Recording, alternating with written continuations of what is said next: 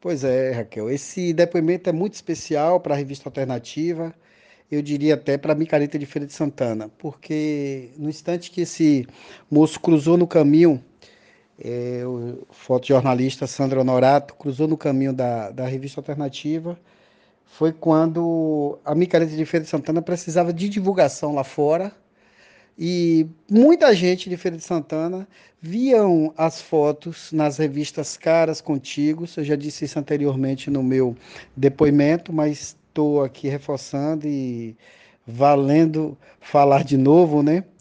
Porque o Sandro era que pegava aquelas fotos, via para mim careta de feira durante aquele tempo e jogava na, na agência o dia, a agência o dia distribuía para as revistas é, de nível nacional, né? E até internacional.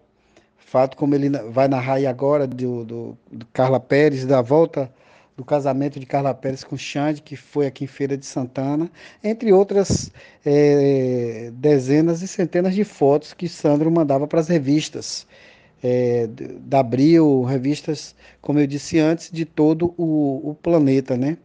Sandro foi assim um achado nosso, é, parceiro, colaborador e fez com que, como eu disse antes também no meu depoimento, fizemos muitos carnavais fora de época é, pelo Brasil todo e até um Brasiliandei. Mas o Sandro é aquele cara tranquilo. E eu lembro, nada de protesto aqui, aqui só festa e folia.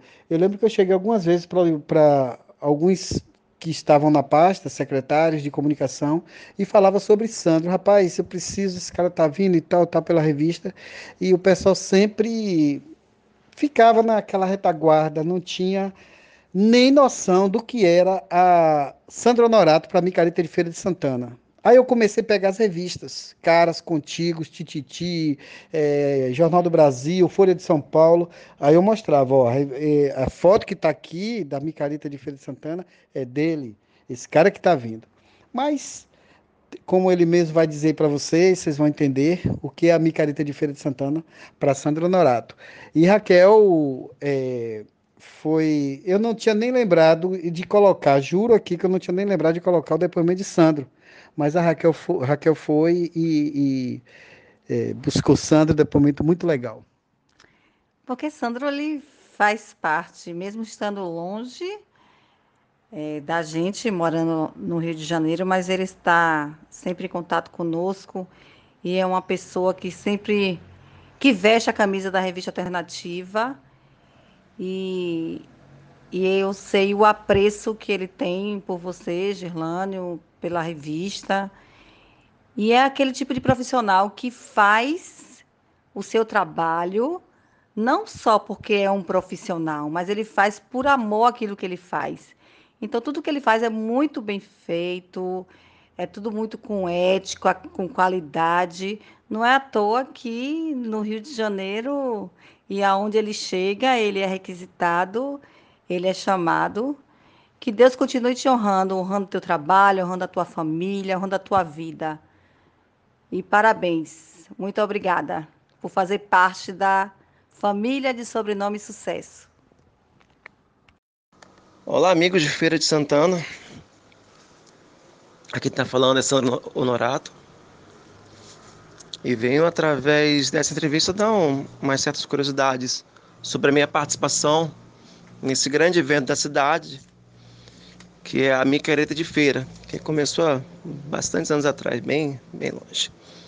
Lembro que no passado eu fui a convite da revista Alternativa, na época eu estava trabalhando para a agência O Dia, aqui do Rio de Janeiro, uma agência de notícias, e fomos ver mais de perto como era esse esse evento. Até então tinha um pouco, um pouco de conhecimento, né? E fui. Enfim, chegando, fui me, eu fiquei no camarote da revista Alternativa, mas já muito inconformado fui para as ruas, né? Meter as caras. E lá fizemos uma, a, a, uma linda foto, inclusive, que ficou marcado para mim, que foi uma das primeiras que foram para a mídia do, do Brasil inteiro, que foi a volta da Carla Pérez com o Xande em cima de um trio elétrico Enfim, assim que eu mandei lá para edição, se espalhou pelo Brasil inteiro, divulgando assim o evento a nível nacional e até muitos países, já que na época o caso era bastante, bastante querido. Tive a oportunidade de fazer pela, no caso pela primeira vez, na época a Ivete Sangalo, em cima do trio, e muitas outras e muitos outros trabalhos que vieram.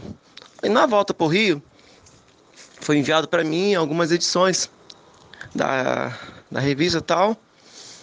E começamos a, a explorar isso no meio artísticos. Eu fizemos elas com vários e vários artistas, entre ele o Zig Marley, o filho do Bob Marley, né, mostrando e levando é, essa revista para o Brasil inteiro.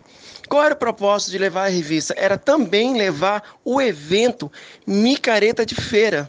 O que poucos sabem foi o quanto a revista lutou e luta até hoje para divulgar isso para o mundo inteiro. Hoje em dia, tem vários jornalistas que vão, vários fotógrafos, mas não era tão assim na época.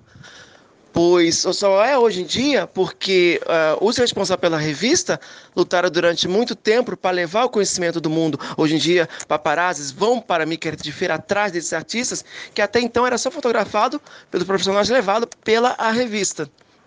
O que poucas pessoas ainda sabem. Enfim, é, aqui fora ela é bem conhecida. Na época houve até questionamento. Pô, mas essas fotos com a revista na mão de artistas é montagem?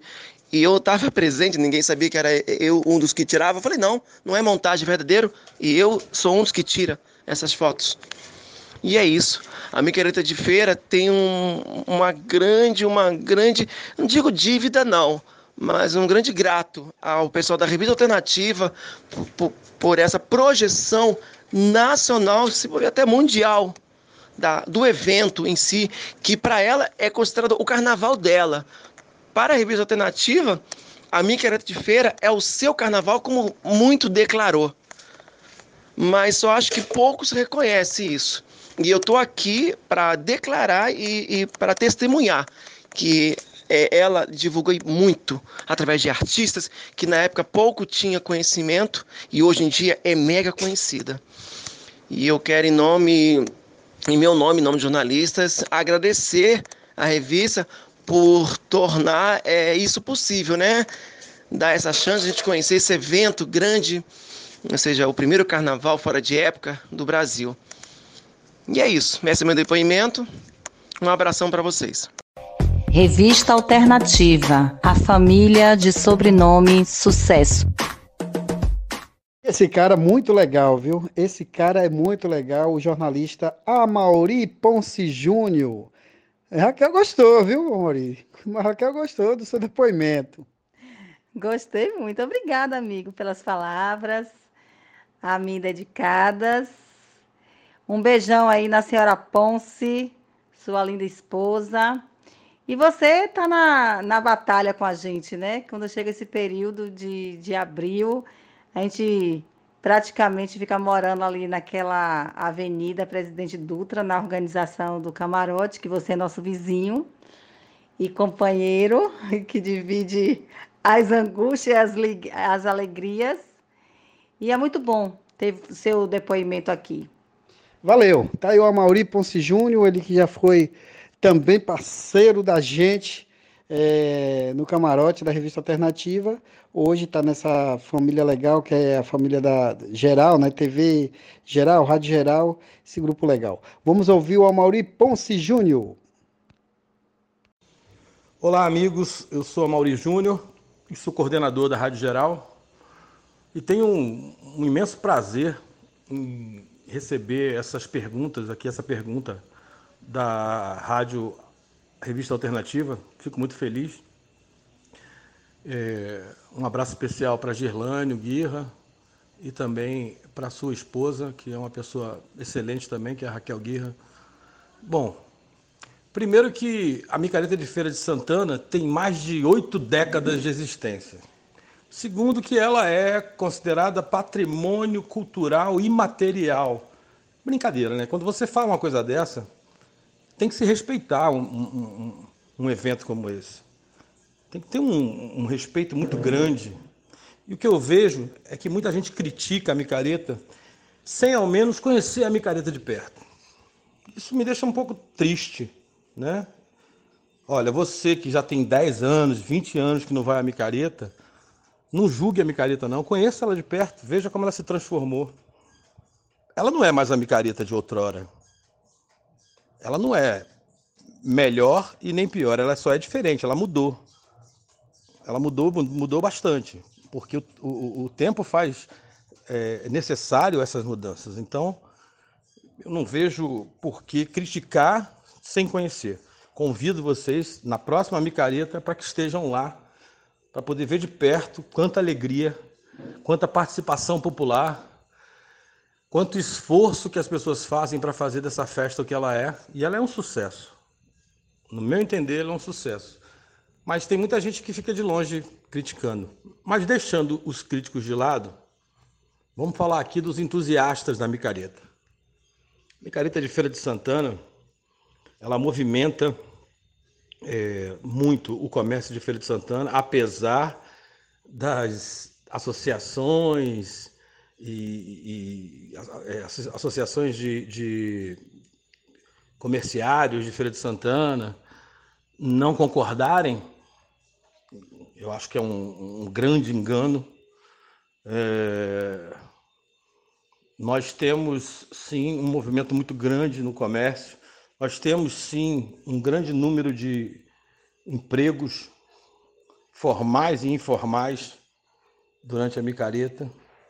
É, ela leva gratuitamente para várias, estamos falando de milhares de pessoas, alegria, é, fonte de renda, diversão, isso é importante demais. Então, você vê prefeitura se manifestando, é, governo do estado se manifestando, é, o, o, empresário se manifestando, todo mundo é, aplicando energia para que a micareta aconteça com maestria. E ela vem se mostrando ser um, um evento fantástico e indispensável né, para a Feira de Santana. Vejo assim. Sou sim um entusiasta da micareta, sou sim um defensor da micareta, porque conheço, participo de perto, vejo como funciona, né? E só esse fato me dá, me credencia a falar da micareta. Me credencia a falar da micareta. Como, como várias outras pessoas também que participam ativamente, essas pessoas sim têm é, essa autonomia para poder falar com conhecimento de causa. Então, viva a micareta. Espero muito, viu, é, Gerlânio Guirra, que a micareta, nós tenhamos a oportunidade de executar a micareta ainda esse ano, apesar de não acreditar. Mas torço. Mas tudo bem, vamos lá. Vamos deixar essa questão de lado e dizer para vocês aí: respeite quem pôde chegar onde a gente chegou é, me sinto parte integrante daqueles que movimentam essa máquina e gosto de ser respeitado. Então, vamos lá, gente, vamos respeitar essa festa que é uma festa que marca demais. Há mais ou menos 20 anos atrás, quando cheguei aqui, dei de cara com uma, uma nova, uma outra micareta, né? Óbvio, a micareta era diferente, tinha blocos, tinha uma série de outras coisas, mas ela foi se transformando. E as pessoas começaram a dizer: ah, mas a Miguelita não é mais a mesma. Claro que ela não é mais a mesma. Nem você é mais o mesmo, nem eu sou mais o mesmo. Em 20 anos, tanta coisa muda. Em 30 anos, em 40 anos, tanta coisa muda. Não é? Então, é isso que eu tenho que dizer. Patrimônio cultural imaterial. Não é pouca coisa, não, gente. Em qualquer outro lugar, um evento que se torna patrimônio cultural e material é carregado no colo pelos moradores da sua, da, da sua, do seu município, né, do seu estado, ou seja lá o que for.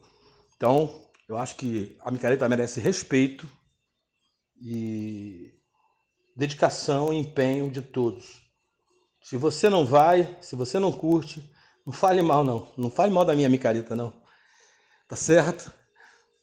Bom, um abraço muito especial para todos, que Deus abençoe e viva a micareta de Feira de Santana, a primeira micareta do Brasil. Revista Alternativa, a família de sobrenome Sucesso. Olha o DJ aí, gente! Pois é, rapaz, aqui no especial é, da Micareta de Feira de Santana, Rádio Revista Alternativa.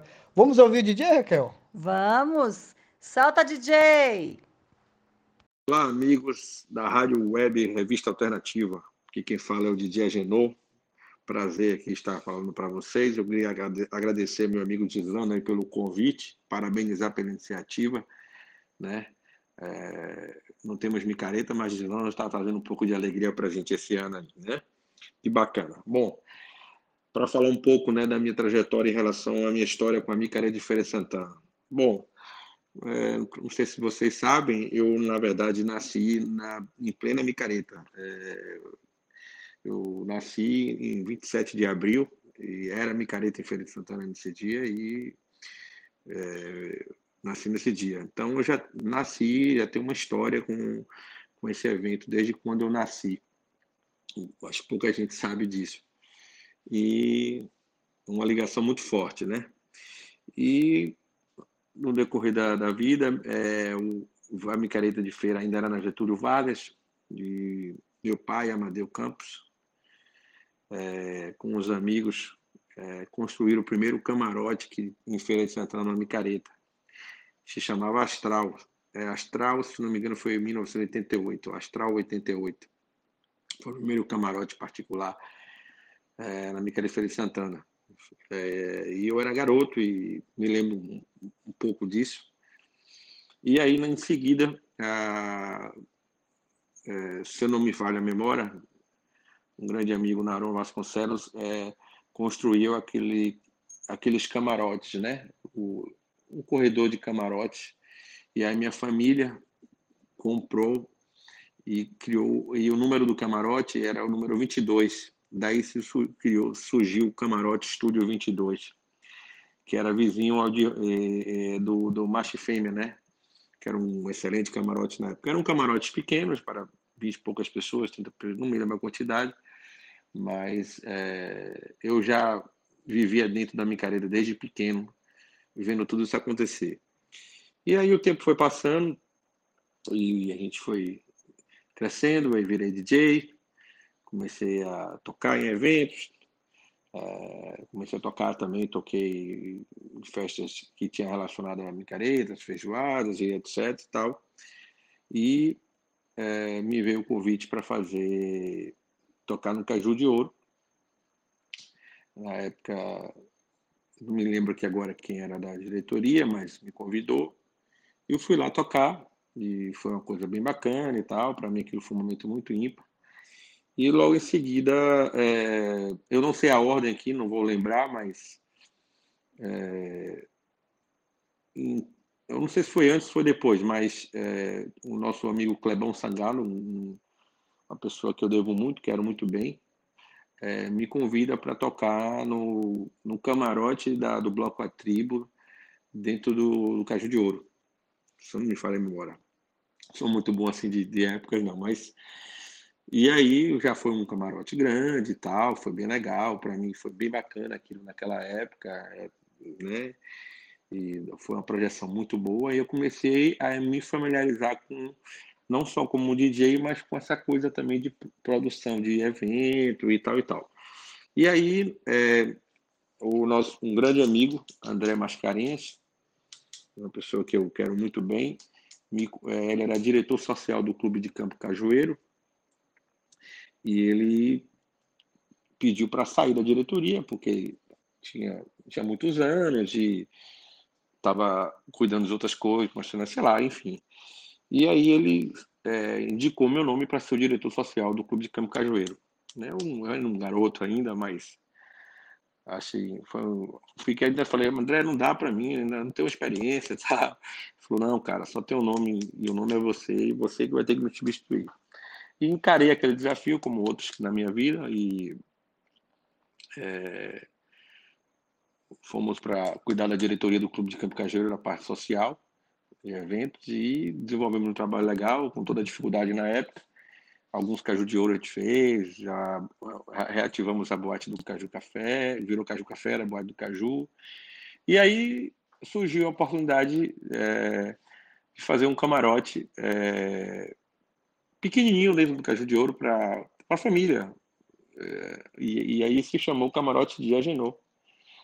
Né? Na verdade, é, antes disso, na verdade, é, é, o inverso. É, primeiro, depois que eu virei diretor, é,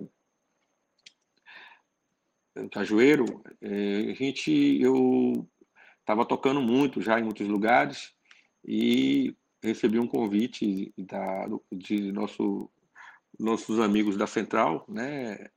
Grande amigo Erivaldo, é, Michele e todo mundo, para tocar na micareta de feira, num, num, num, camarote deles. Né? Não só tocar, como também ajudar na produção.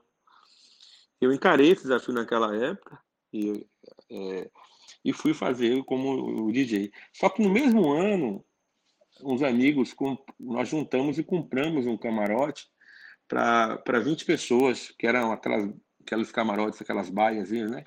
Aí um chamou, outro chamou, é resultado, acabamos comprando dois camarotes, eram 40 amigos família, primos e tal. E aí, é, uma amiga minha, grande amiga Lorena, que estava na frente tal, amigo, vamos, vamos, bora, vamos fazer com o camarote, qual o nome que vai botar, não sei tal. Aí ela disse assim, por que não bota camarote de Diagenô? E aí daí, gente, que começa a história do camarote de Agenor, para vocês entenderem. E aí a gente mudou, né? E aí eu, eu via naquele momento ali uma possibilidade de um negócio, é, né? E no outro ano eu chamei os amigos e falei, gente, vou fazer o camarote agora de Agenor. Todo mundo adorou. E fiz no Caju de Ouro, mas voltando para o Caju de Ouro, fiz um camarote pequeno, já camarote de Agenor, no Caju de Ouro para os amigos. E parti para fazer um camarote meu mesmo na micareta. E aí eu não tinha nem o dinheiro para fazer isso. E um amigo que nem está aqui mais, um grande amigo, Renan, foi quem me prestou na época, né? Esse dinheiro foi muito bacana comigo. E aí surgiu o camarote de Agenor. E foi crescendo, aí a gente passou a fazer no Caju de Ouro também um camarote maior de Agenor, chegou a, a ser, a ser a, a Câmara de Agenor chegou a assinar como o camarote oficial da festa.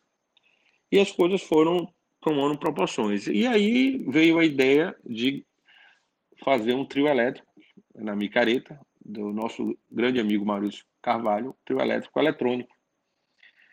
E, e ele me convidou, ele era, ele, era, ele era responsável pela micareta na época, e me convidou para fazer o trio elétrico de Dia Genô. Eletrofunk, se eu não me, não, não me engano o nome. E Maurício, um cara que adora festa, um cara maravilhoso, me empolgou bastante para fazer isso. Eu aceitei o convite, fui lá e encarei, né? E aí fizemos o trio elétrico é, de Dia Genô e outro funk, foi muito legal. A gente trouxe é, o DJ Malboro como convidado, outros, outros, outras pessoas que não me lembro agora foram, vieram como convidado. E aí tive a ideia né, de fazer um gravar um DVD no trio elétrico, né? Até aquele momento, nenhum DJ tinha gravado um trio no trio elétrico um DVD. Naquele até naquele momento, na verdade, acho que nenhum DJ tinha tocado ainda um trio oficial de um DJ numa, numa, num circuito. E, e a, se não tinha isso, imagina um DVD. Então nós fomos o pioneiro no mundo, gravamos um DVD. É, com a produção da Intervídeo, meu compadre Roberto, da Intervídeo, é, levou toda a equipe dele de filmagem. Eu tenho esse DVD, acho que eu vou até botar no YouTube disponibilizar para a galera, porque faz parte da nossa micareta, sim. É, e, mas tudo foi acontecendo de forma muito natural, muito sem, sem pensar nas coisas, né? E mais sempre muito fazendo com muita responsabilidade.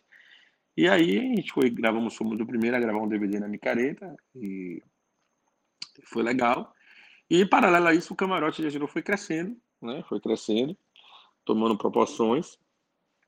E aí chegou uma hora que o camarote precisava crescer mais, né? Porque aqui, o corredor é muito bacana, é legal aquela, aquela estrutura do camarote no corredor que a gente passava ali dentro. Eu acho bem legal aquela proposta que existia mas para o meu negócio, o camarote não cabia mais ali dentro por causa da, da quantidade de situações que a gente é, trouxe para a micareta, né?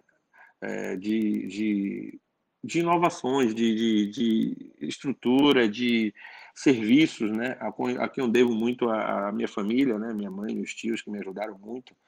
É, e é uma pessoa muito importante também, Salomão, um grande amigo meu de Salvador, foi que veio com muitas ideias bacanas. E aí a gente teve que sair dali. Para sair foi muito difícil, porque era, não, não deixavam a gente sair, mas a gente precisava sair para poder. A festa precisava tomar um, um novo, outro rumo, né? E aí conseguimos sair e fizemos o. Aí um, um grande amigo também, Petro Carvalho, trabalhar no marketing, falou: velho, o seu camarote, todo mundo fala que é top, é top, é top. Então, por que não acrescentar o nome camarote top de Diagenou? Daí foi que entrou o top no meio do camarote de Diagenou. Tem uma história engraçada, é, lá atrás, no primeiro ano que eu fiz o camarote na Careta, com os amigos, é, que Pablo passou e ele não conseguiu ler o nome, ele, ele chamava o camarote de Genô. E muitas pessoas me chamam até hoje de Genô por causa desse momento. É, acho engraçado isso. É, até acho que até o próprio Gislano me chama assim de, de. Paulo passou e não conseguiu ler a, a, o nome. Ele, ele, a leitura da, da, da, da arte não dava para ele entender o nome, e é, que, que era camarote DJ Agenor. E daí, é, é, engraçado que o nome de Pablo é Agenor também, não sei se vocês sabem. Mas aí foi daí que, eu, que Petson foi quem entrou, né, naquela época, e aí mudou a marca e tal, aí já deu uma leitura melhor, e aí quando, quando chegou no, no, quando chegou o camarote ficar grande, do tamanho que eu falei para vocês que saiu da, do corredor, passou a se chamar camarote top de Diagenor. E fizemos lá, nessa área é, do lado do posto ali, foi, foi um camarote que chegou a ter duas mil pessoas por dia, comida e bebida inclusa. E foi uma experiência muito boa, né? Saímos da micareta, infelizmente, mas quem sabe o dia a gente volta, né? Tudo é possível. É porque realmente ficou um custo muito alto para a gente é, manter aquela estrutura é, de tudo incluso, mais atrações que, de grande porte, e ficou difícil a gente manter isso. Né? Mas, enfim, é, queria agradecer a todas as pessoas aí que tiveram a paciência de ouvir a história. Né? É, Gisela me pediu para gravar um áudio de de 10 minutos. Falei, ah, Gislano, ninguém tem paciência para ouvir um áudio de 10 minutos, não. Vou gravar mais de 3 minutos. Só que para contar tudo aqui, realmente precisava desse tempo. Então, muito obrigado a todos vocês. Parabéns, Gislano, pela iniciativa. É, queria aproveitar Gislano, a deixa. Solta uma música de, de Bel aí, tocando as músicas das antigas. Foi o meu último ano do Micareta. Eu fechei com chave de ouro com Bel Max. É, foi uma homenagem que eu fiz. Uma, aproveitar aqui e dizer isso. Ó, é, Belmax foi uma homenagem que eu fiz a uma pessoa que trabalha, trabalhou a vida toda no meu camarote, que era João. É João, a pessoa ainda existe essa pessoa que eu amo de paixão. É um grande irmão meu que era o o, ele era eletricista do camarote, ele era o encanador do camarote, ele era o jardineiro do camarote, ele era o motorista do camarote, tudo que precisava esse cara fazia no camarote. E ele era doente pro Bel. Eu falei, negão, um dia eu boto o Bel para você de presente. Foi um presente para ele. Então, valeu, galera. Muito obrigado. Obrigado a todos vocês. Parabéns a, a todos vocês que fazem a minha cara de festana ser o que ela é. Tá bom? Um abração. Revista Alternativa. A família de sobrenome Sucesso. Olá! Agora a gente vai ouvir o depoimento de Ada Nascimento. É massa, é massa, é massa. É massa. Por que será que é massa, Girlânio? Pois é, o jornalista do Jornal Massa, um cara que vem contribuindo muito para a Micareta de Feira de Santana nesses últimos anos, com seu jornal, notas quase todos os dias da Micareta de Feira de Santana. E agora um bate-papo com a gente. Vamos lá, Adam.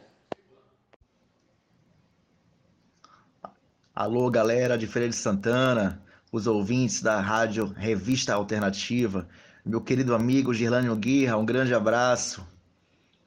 Me sinto muito honrado de estar aqui hoje, contando com essa audiência para estar falando sobre a micareta de feira. a maior, primeira e melhor micareta de todo o Brasil. Eu sou de Salvador. Meu nome é Ada Nascimento. Sou colunista do jornal Massa. Mas eu me sinto um pouco também feirense. Eu tenho muitos amigos nessa cidade, na Princesa do Sertão. Eu tenho muitos amigos, amigos irmãos. O Girlane é um deles. E nessa cidade eu tenho eu tive a honra de, de estar várias vezes no período da micareta e eu fico sempre muito entusiasmado quando chega no mês de abril, que é o mês de meu aniversário. Eu costumo falar que a comemoração é na micareta. Eu fico triste quando não consigo ir, né? Para a micareta, que é sempre muito bem organizada. É um dos circuitos maiores que eu já vi. Né? E esse ano prometia mas Deus está no comando de tudo, né? Infelizmente, essa pandemia do novo coronavírus nos tirou, né? A festa esse ano, mas esse final de semana, aqui na Rádio Alternativa, nós vamos sentir o gostinho do que seria as ruas e do que será que essa pausa de 2020 quando chegar em 2021, vai vir tudo em dobro. Vai ser só prosperidade, vai ser só alegria, tudo em dobro na micareta de feira. Um dos momentos mais marcantes para mim foi ser um dos apresentadores do troféu Oscar Folia, que é o prêmio criado pela revista Alternativa e reconhecido por lei municipal como o prêmio oficial da Folia Ferense. E eu me senti como se estivesse recebendo o título de cidadão ferense. Me senti como se fosse filho dessa terra que eu tanto amo. Eu quero dizer para vocês que não percam a fé, não percam a alegria eu estou falando pausadamente porque a gente começa a se emocionar, né? Quando começa a se lembrar dos momentos, é, dos encontros com os amigos, né? Das namoradinhas. A micareta de feira é tudo de bom. É tudo de bom. Encontrar com os colegas de trabalho. A micareta de feira tem um ponto também positivo que eu acho muito bacana, né?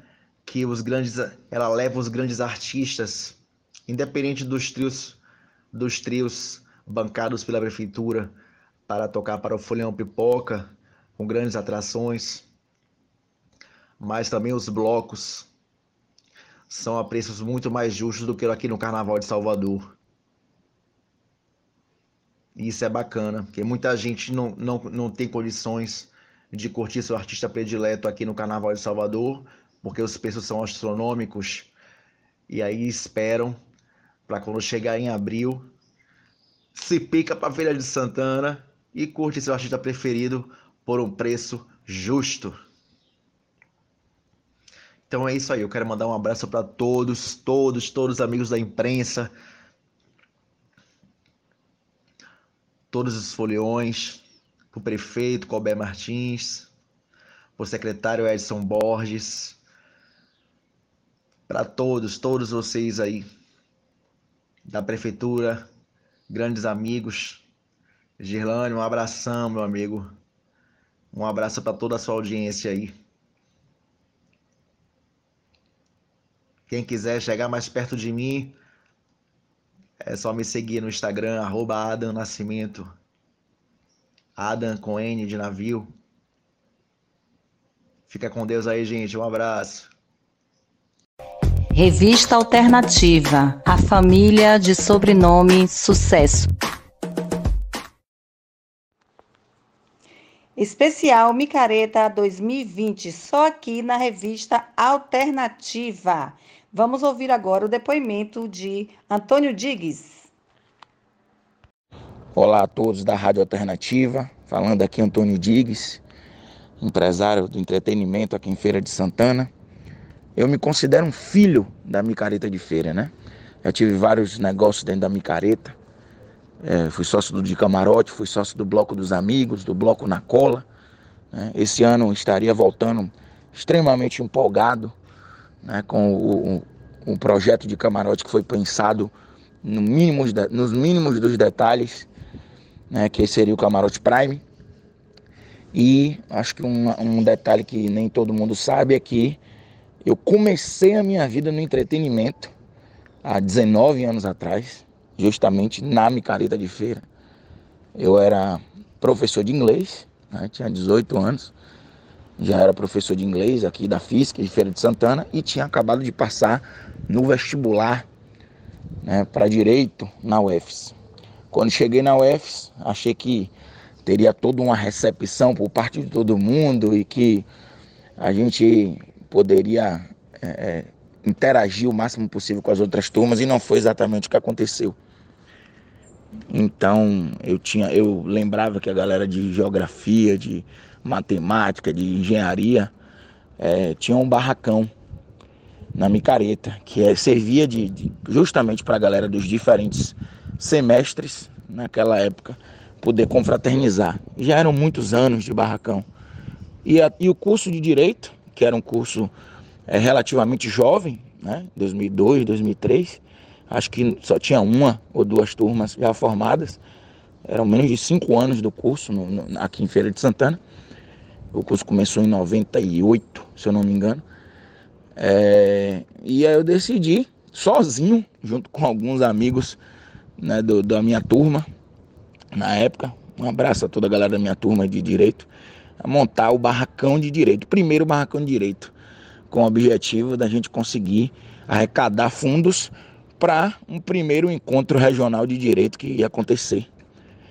E o primeiro barracão de direito, infelizmente, não teve a, a é, é, o apoio de muitas pessoas do curso, inclusive foi bastante criticado por muitas pessoas, entendendo que o curso de direito não era para estar tá fazendo barracão. Mas mesmo assim, eu insisti com a ideia do barracão e o barracão, é, a partir do segundo ano, começou a ter o apoio da galera das turmas que estavam chegando e de algumas turmas também que já estavam mais próximas da gente. É, o barracão mudou muita coisa, né? é, porque a gente ajudou muito naquela época a construir o que foi chamado depois de ponte universitário. O barracão de direito também virou um ponte na micareta. E a partir dali a minha vida mudou completamente, porque eu comecei a me dedicar ao entretenimento de uma maneira muito intensa e vendo que aquilo era algo que me fazia muito bem. E tanto que chegou um momento que mesmo eu já concursado, né, mesmo eu já concursado no, no, no trabalhando para o Tribunal de Justiça da Bahia, eu fiz a escolha de me dedicar totalmente ao entretenimento.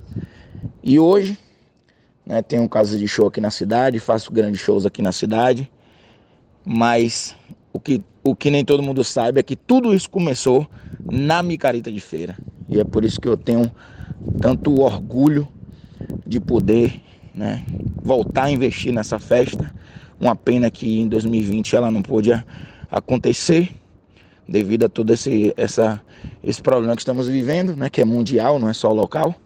Mas eu, como fruto da micareta de feira, tenho muito orgulho de trabalhar com entretenimento hoje e de contar essa história, de que a minha história começou nos barracões e na avenida. E que a micareta de feira, que é a nosso, nossa expressão popular maior, né? Ela é muito forte, muito importante para a nossa cidade. E eu tenho certeza que a gente ainda vai viver anos muito, muito felizes né? de micareta. Um abraço aí todo mundo. E nesse momento, né, a gente estaria na avenida aqui curtindo, mas eu espero que a lembrança de todas as micaretas que cada um já passou, das pessoas que já já conheceram, né, dos dos amigos que já confraternizaram junto. Fique guardada para que a gente volte eh, dentro em breve a fazer, realizar essa festa que com certeza é muito importante para nossa cidade. Um abraço aí. Revista Alternativa, a família de sobrenome Sucesso. Só é o depoimento do de TTT de Tatatá, Djalma Ferreira. É, bora cutucar? Vamos cutucar, né? Música vencedora do Troféu Oscar Folia de 2019. Isso mesmo, vencedor, parabéns. Pois é, vamos ouvir agora o depoimento dessa figura. Tem muita história no Axé Music, viu? Muita história. Ele que foi cogitado por várias bandas no início de sua carreira, várias bandas de Salvador, e também, segundo dizem, que é o afiliado de. Primeiro ele apadrinhou, né? Ivete Sangalo, e depois ele virou afiliado. Tá bem na fita, hein, amigo? Parabéns. Então vamos ouvir agora o áudio de Djalma Ferreira, na rádio Revista Alternativa. Oi, galera. Aqui quem está falando é o cantor Djalma Ferreira. Eu estou aqui para contar um pouco da minha história sobre a micareta de feira. Vamos, vamos dizer assim que eu tenha uma história muito linda sobre todos os aspectos 30, 35 anos de música e umas 20, 25 a 26 de, de micareta. E comecei. A micareta foi saindo de um trabalho de barzinho, já convidado para participar da banda Brilhaê onde no próprio histórico da banda de baile já cantava algumas músicas de micareta, mas já fazia uma ideia do que era o deslumbramento em cima de um trio elétrico. E aí a coisa veio tomando corpo. De um dia para outro, vim sendo julgado para a melhor voz, o melhor cantor e o cantor revelação. Fui premiado pelo trio Maria Fubaça através do locutor grande Jair Cesarinho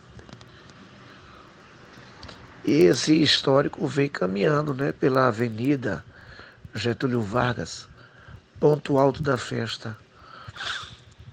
É, eu não tinha assim uma, uma restrição do que fazer em cima do trio. Eu brincava, falava com as pessoas como até hoje, e tudo isso era uma era uma fantasia que vinha da cabeça em ver as pessoas, em cumprimentar, né? em me trajar né? com o figurino micaretesco. Já me produzi com vários estilos de, de personagens, né? personagens esses que veio fortalecendo a, a visão de quem produzia o trabalho, a festa. Daí veio as participações, grandes participações, participações com Zé Paulo, participações com, com a banda Cheiro de Amor, participação e abrindo show de Netinho, né, da banda Beijo, banda Reflexos, é, banda Gig Gueto, né, trouxe a história de Johnny, o cacique, para a Feira de Santana, para dar um, um reforço na solidariedade ao seu problema de saúde enfim, vi cantando, cantando, né? E veio mais re, re, referências, né? Como dividir palco com a banda Negra Cor, com Bel do Chiclete com Banana, é, participação com a, a cantora Amanda Santiago. Ainda teve muita coisa boa, sem contar que é uma das maiores participações e sempre quando a gente Deus coloca a gente no caminho é com Ivete Sangalo. Essa é a grande participação. Feliz até hoje, né? Com, com todos os eventos voltados para micaretas, né? As festas de feijoada. Mas habido shows também de estrelas né, da música baiana, isso rolando sempre e muito feliz. Né? E haja prêmios né, para a gente colocar na nossa estante, como diz o ditado, entrevistas em rádios, né, entrevistas em revistas, prêmios em revistas, a exemplo da revista Alternativa. Costumo sempre brincar com o Gerlânio, que é a única alternativa. E isso é notório. Como o ano passado, com o, o projeto da música Micutuca, onde girou aí pela Bahia, pelo Brasil através das plataformas digitais. Ela foi a música vitoriosa, graças a Deus, né? E aos produtores Jaqueline Sangalo e Andréa Mascarenhas Dória, apoio do Reginaldo Júnior, nossa assessoria, Portal MF, enfim. Eu, se tivesse que começar tudo de novo, eu começaria. Porque é um prazer enorme, imenso, a gente sonhar quando ouve falar, a micareta está chegando. Né? A sensação é de alegria, né? A sensação é de passear ali pelo trio, cantando sucessos que balança a galera, que todo mundo gosta, que todo mundo brinca, que todo mundo se diverte. E através da micareta, no início do meu trabalho, gravei o meu primeiro sucesso, que foi Tô de TTT. Eu tô de TTT, eu tô de tá, tá, tá, tô de tesão, tô de olho em você. Eu tô de mascarar, eu quero ver você pra te pegar na lambada até morrer. Isso aí veio contagiando mais ainda. Mas micareta é, é um presente de Deus. Para mim é um presente de Deus porque o trio é uma mágica. E quando a gente espera um momento, a gente sempre dá um friozinho, qualquer pessoa sente. Mas eu sou feliz. Quero mais, mais e mais micaretas. Obrigado à Rádio Revista Alternativa. Grande beijo, Gerlânio. Abraço a todos que fazem esta festa. Revista Alternativa, a família de sobrenome Sucesso. Nesse especial de micareta, não poderia faltar ele, né? O faraó, Raquel. Eu falei faraó. É. Pois é, e a música baiana nunca mais parou. Esse é um dos precursores da música baiana e que tantas micaretas fez em Feira de Santana. Ele que é dali, né? Foi, cresceu no bairro do Pilão e é anguerense. Quer dizer, Anguera era Feira de Santana, sempre foi. então, Djalma, fala pra gente aí sua experiência com a micareta de Feira de Santana. Raquel está agradecendo aqui os seus, o, o, carinho que você passa para, para com a gente. Um abraço, amigo, um beijão aí na sua amada esposa Gal. E queremos compartilhar com você esse momento que a revista Alternativa está mais uma vez se reinventando. E não poderia ficar de fora o Faraó, né? Que até em plena é, pandemia Volta e meia tem uma propaganda passando aí na, na, na televisão, onde as pessoas nos prédios, um gritou lá, eu falei faraó! E aí ecoou. E vamos que vamos. Vamos contar agora aí. Conta para nós seu depoimento. Alô, família alternativa.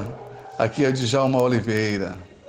Para contar um, uma história que marcou minha vida na Micareta de Feira de Santana a gente descia, né? E era a primeira aparição do trio Paz Mendonça na, na Micareta de Feira. E o Djalma Oliveira com a banda Transas Mil. A gente preparou tudo direitinho, um super repertório, Zé Mendonça feliz. Enfim, Feira de Santana tinha expectativa muito grande é, em razão da estreia do trio Paz Mendonça. E nós enveredamos pela Senhor dos Passos, né? É interessante que a gente veio passando o som e em cima do trio, a resposta, as caixas de respostas estavam ok, a gente estava escutando claramente, tranquilamente. E fomos descendo, e o, o, povo caminhando atrás do trio. O povo não dançava, só olhava para cima. Alguns gesticulavam, dizendo: vambora, vambora. E a gente tocando, tocando, tocando. É, na, na, na, metade do circuito, né, antes de adentrar os camarotes, eu pedi ao técnico de som que ele descesse e fosse ouvir é, o que estava acontecendo. Ele desceu com Zé Mendonça e subiu desesperado. Enfim, é, o trio estava sem som nas laterais, estava desligado as laterais do trio elétrico. Eu acho que o técnico estava era muito doido.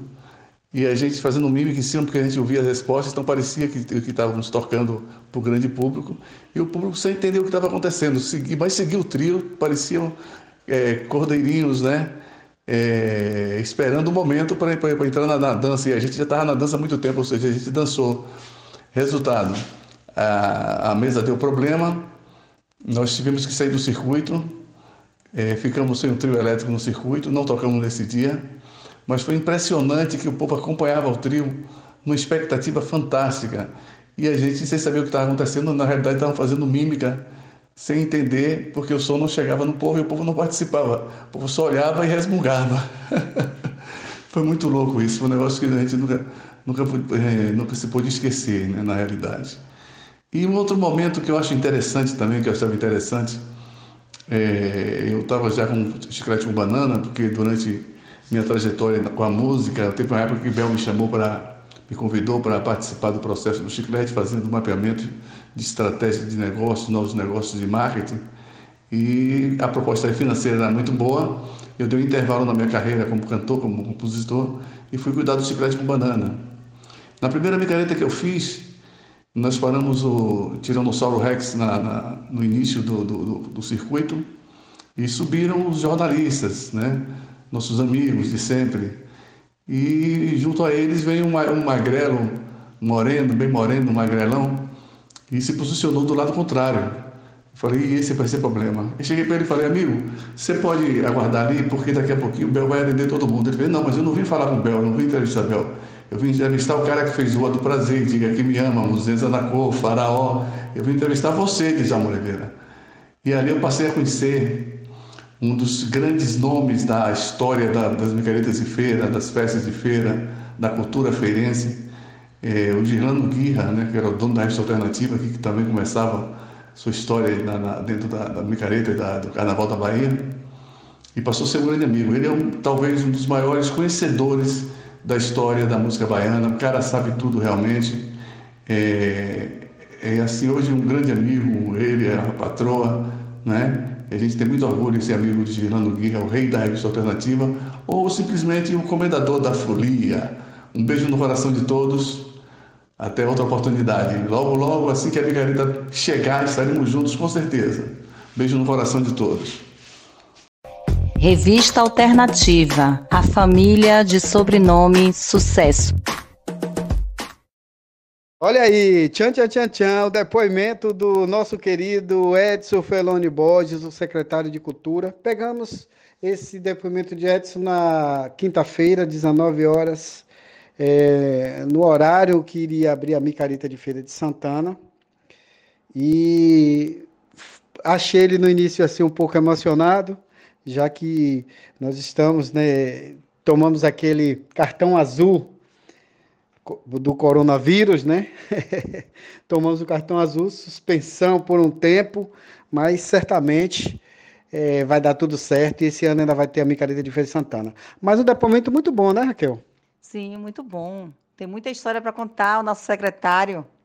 Pois é. Então, Edson Feloni está de parabéns é, por, pela movimentação que vinha acontecendo para a micareta desse ano. Está tudo em stand-by, a gente não sabe se vai ter esse ano ainda a micareta de Feira de Santana, mas tenho certeza que a micareta, pelo, por tudo que estava acontecendo, lançamento lá em Salvador, era muita coisa acontecendo mesmo com a nossa Feira de Santana, e o Edson movi se movimentando de ponta a ponta. A divulgação dentro do carnaval, da Bahia, do Carnaval de Salvador também foi muito boa, e certamente seria uma grande micareta com certeza. E uma altura dessa ele estaria já naquela agonia de sempre, subindo e descendo na organização, porque ele não para. E está de parabéns, Edson, pelo trabalho que você vem desenvolvendo à frente da Secretaria de Esporte, Lazer e Cultura. Pois é, aquelas camisinhas dele ali, florida, floral. é o especial da Micareta de Feira de Santana 2020, aqui na Rádio Revista Alternativa. A família de sobrenome Sucesso. Rapaz, faltam 20 minutos para as 7 horas desse 23 de abril de 2020 e eu estou imaginando a correria que a gente já não estaria na Avenida Presidente Dutra, né? Abrindo, praticamente abrindo já a Micareta 2020.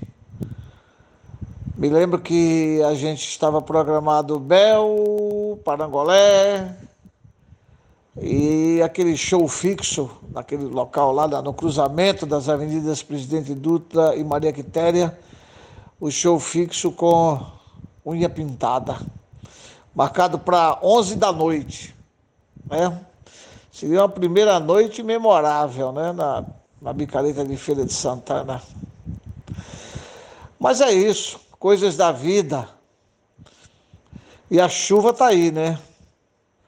Mostrando que o mês de abril realmente é meio problemático para festa. Para lavoura não, né? Mas para festa popular, para festa ao ar livre é meio problemático. Mas eu conheci a Micareta de Feira de Santana, foi nessa época mesmo, tinha até aquele slogan, o Carnaval de Abril que sacode o Brasil, né? Eu moro em Feira há o quê? Eu cheguei aqui em 1976. Quem é bom de conta? 76 para 2020, dá o quê? 40 44 anos, né? Acho que é, né? Ajuda aí nessas contas aí. 1 de junho de 76 eu cheguei em Feira de Santana. Eu já era entusiasmado com micareta mas lá na minha terra, em Alagoinhas, né? Sempre curti muito micareta em Alagoinhas. Na realidade, Feira de Santana, eu ainda não, não tinha vindo a micareta em Feira de Santana, não. Alagoinhas e Feira de Santana tinha uma certa rivalidade em futebol e tal. E a gente não tinha às vezes a gente ficava até com medo de vir aqui em Feira de Santana. Mas nada, depois eu vi que não era nada disso, não tem nada demais, nada, é bobagem, né? Pessoal tranquilo, pacato, sem problema. E aí foi muito legal conhecer a micareta de Feira de Santana, uma grande micareta, né? E houve um tempo em que tinha uma rivalidade muito grande, assim, micareta de Alagoinha e micareta de Feira. Quem ia ser a primeira e tal, aquela coisa toda, né? Quem ia fazer a primeira festa, como é que ia ser, como é que não ia ser. Negócio interessante, essa rivalidade. Pena que depois foi diminuindo, diminuindo, até que se esvaiu, né? Hoje eu acho que a Lagoinha nem micareta tem. Mas eu conheci momentos muito interessantes da micareta de Feira de Santana. Me lembro do bloco da UCA, do Blocos Nacionais, também outra grande rivalidade aqui. Aí tinha aqueles festivais de chopp, bem antes da micareta, aos domingos. Isso para arrecadar mais dinheiro para os blocos, né, para poder pagar as atrações, pagar os trios bons.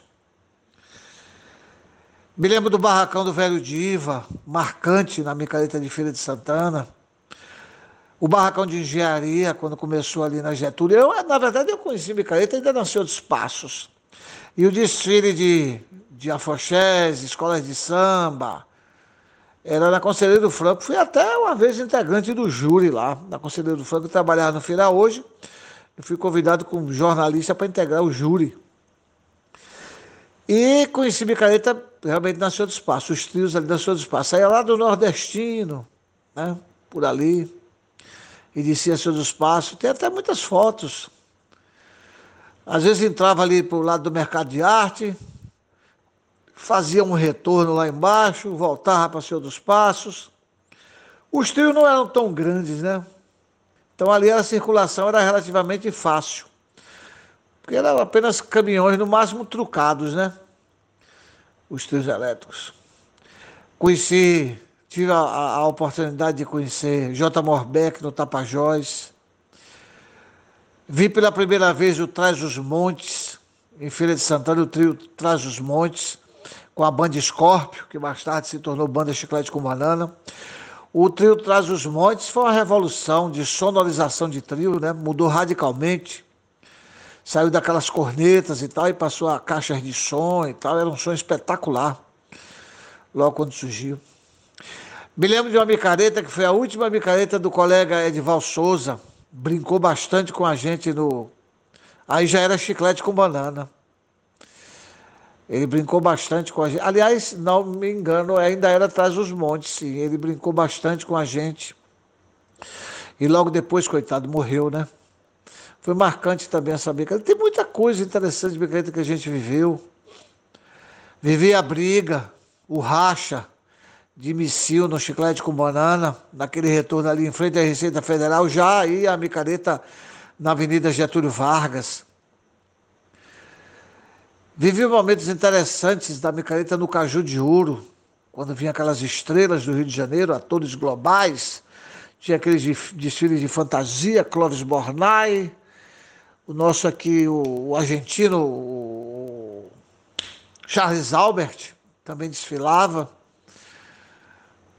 É, poxa, tive a satisfação de, como repórter, participar da primeira transmissão de micareta na TV Subaé, já na Getúlio Vargas, e também a primeira transmissão ao vivo, que foi do Caju de Ouro 1989. A TV Subaé transmitiu ao vivo o Caju de Ouro. Primeiro flashes e já na madrugada de meia-noite em diante transmitindo direto ao vivo. A Globo liberou para a gente transmitir a festa direto ao vivo de lá do Caju de Ouro.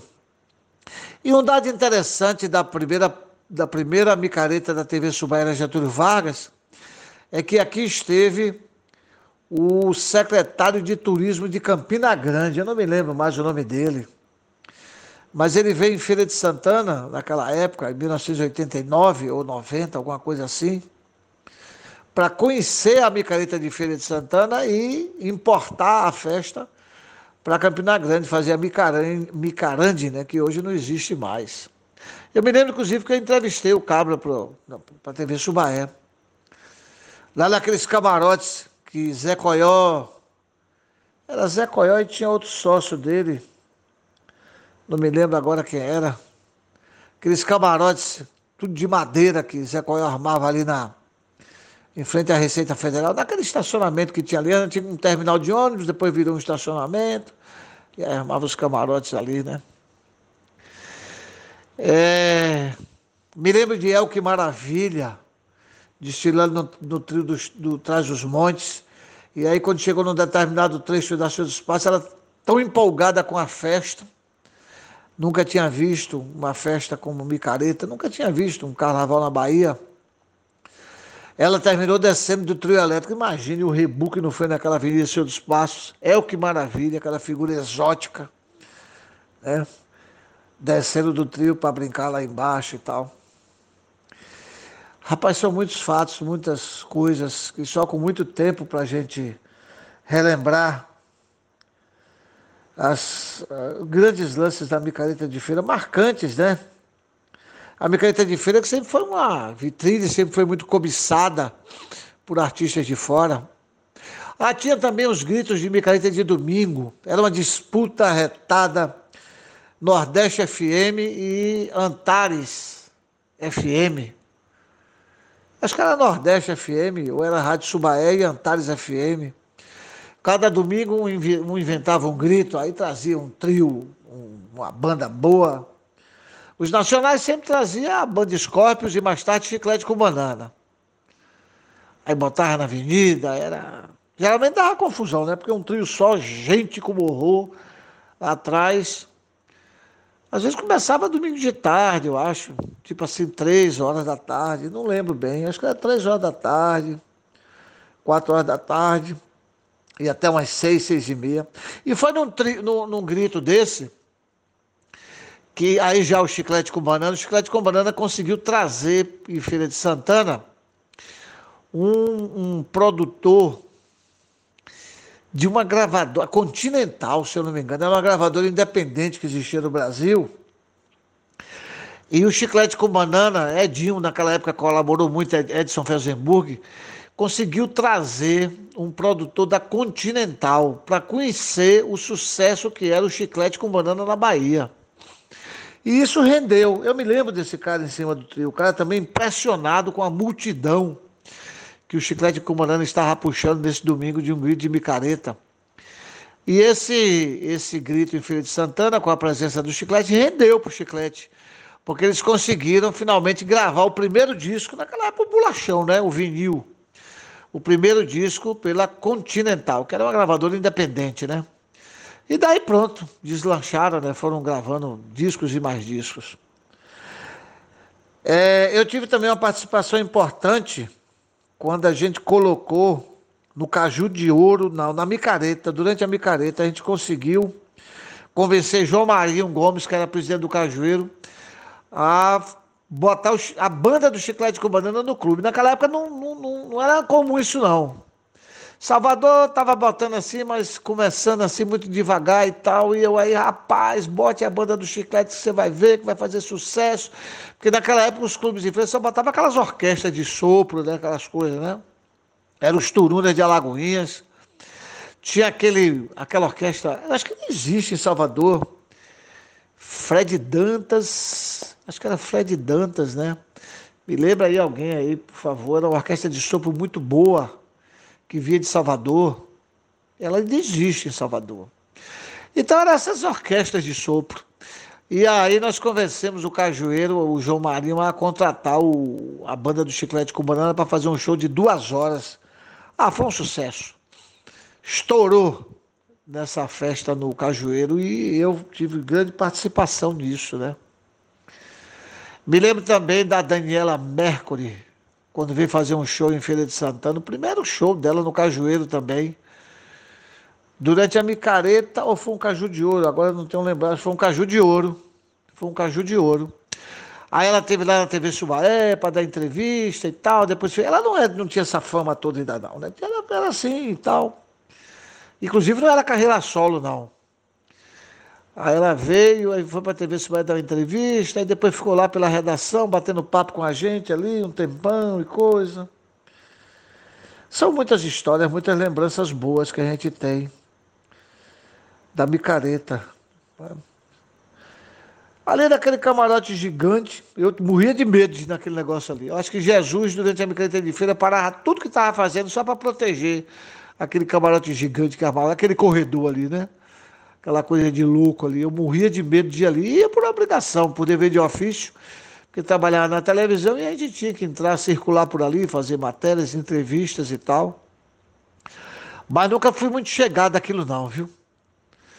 Eu acho que a gente pulou uma fogueira gigantesca e nunca tinha acontecido nada ali. Porque era uma coisa imensa, apertada, aqueles corredores. Eu acho que tinha dois ou três pavimentos, né? Era um negócio monstruoso e ficava super lotado. E depois fazia aquele corredor, quando entrava um bloco, fechava o negócio de uma cancela, meu amigo. De louco. Coisa de louco aquilo ali, viu? Muita loucura. O que é mais que eu posso me lembrar? Barraco de Engenharia eu já falei, né? Que era um sucesso fantástico ali na Getúlio Vargas. Amava mais ou menos ali perto da esquina com a Barão de Cotegipe. Foi uma inovação, né? Quando o pessoal da UF resolveu criar aquele barracão de engenharia enorme ali. Fora eles, a barraca famosa era a barraca de diva que ficava lá em frente à prefeitura, na Getúlio Vargas, também naquele estacionamento ali. Barraca de Diva ficava ali, era muito grande também a barraca. Ah, tinha um ponto legal na micareta de feira, é, que era a porta do Hotel Caroá. Durante um período virou um point da micareta de feira de Santana da Getúlio Vargas, aquela entrada ali do Hotel Caroá. O hotel ficava cheio de visitantes, né, de turistas e tal. E a gente sempre ficava por ali pela porta, ali era bem movimentada ali, era um dos pontes né, da, da, da micareta da Getúlio Vargas o Hotel Caroá, um hotel bonito. Quando eu cheguei em feira, ele estava recém-inaugurado. Era um hotel novo, recém-inaugurado, ali bem no centro, perto da prefeitura ali, né? Ah, outra coisa também muito legal, Baile das Atrizes, no ginásio de esporte do Feira Tênis Clube, no Péricles, Péricles Valadares. Olha, daquela época, só ia para o Baile das Atrizes quem tinha sangue no olho, viu? quem tinha coragem. Porque era um baile gay, né? Então muita gente morria de vergonha de dizer que estava em baile gay, misturado com os gays, né? A gente ia, me lembro que a gente chegava na porta do Feira Tênis Clube e do outro lado da rua ficava aquele monte de gente olhando, os gays chegando, fantasiados, Lili Bolero, e uma turma boa danada que ia por uns bares super animados, muitos empresários de feiras, é Olímpio, Noite Cerqueira, Clóvis Figueiredo, Muita gente da, do meio empresarial de feira ia para o baile. O baile era bem conceituado, muito divertido. Aí tinha negócio de troféu, o gay do ano, muita gente fantasiada. Era muito divertido aquele baile, muito divertido. Eu não perdia um. Mas eu me lembro do. Ave Maria, a discriminação era tão grande que tinha muita gente que ficava do outro lado da rua. Você imagina, nem no passeio do tênis chegava. Ficava lá do outro lado da rua observando quem, quem entrava no baile gay e tal. Depois teve outros, outro baile concorrente, se eu não me engano, na 25 de março, ou no outro prédio ali, aquele outro prédio antigo agora que eu não estou lembrando o nome. Ali teve um baile concorrente também. Eu me lembro até que um, um gay muito famoso aqui de Feira de Santana, foi para um baile desse, pegou um, um, vestido daqueles bem colados no corpo, botou, fez umas, uns, umas, uns, uns seios, uns peitinhos com, com umas bolas de. essas bolas de soprar com água, né? Ficou bem arrumado assim, ele botou tal. Coitado, quando ele. Mal ele entrou no prédio para curtir o baile, veio um moleque de lá e disse: Ah, que peitinho bonitinho, e apertou. Quando apertou, tocou uma bola daquela, foi água para todo quanto foi lado o, o, gay virou o diabo, foi, foi, quase tem briga, quase tem porrada, alguém voltou para casa retado, não curtiu mais o baile. Eu me lembro bem desse episódio. coisas assim, coisas assim interessantes, né? Que acontecem. Ah, se eu ficar aqui contando essas histórias que eu vivi na micareta, a gente vai passar a noite toda. Olha, eu virei uma noite de micareta uma vez. Como diz Márcio Punk aquelas viradas de meio fio, né? A gente virava a noite na rua, pulando, bebendo, terminava sentado no meio fio, assim, chama virada de meio fio. Eu virei uma noite de micareta uma vez com, com John, do Chiclete com Banana. Johnny, Johnny, o índio do Chiclete com Banana. Paramos numa barraquinha, começamos a comer uns pedaços de galinha assada e tomando cerveja. Amanhecemos o dia.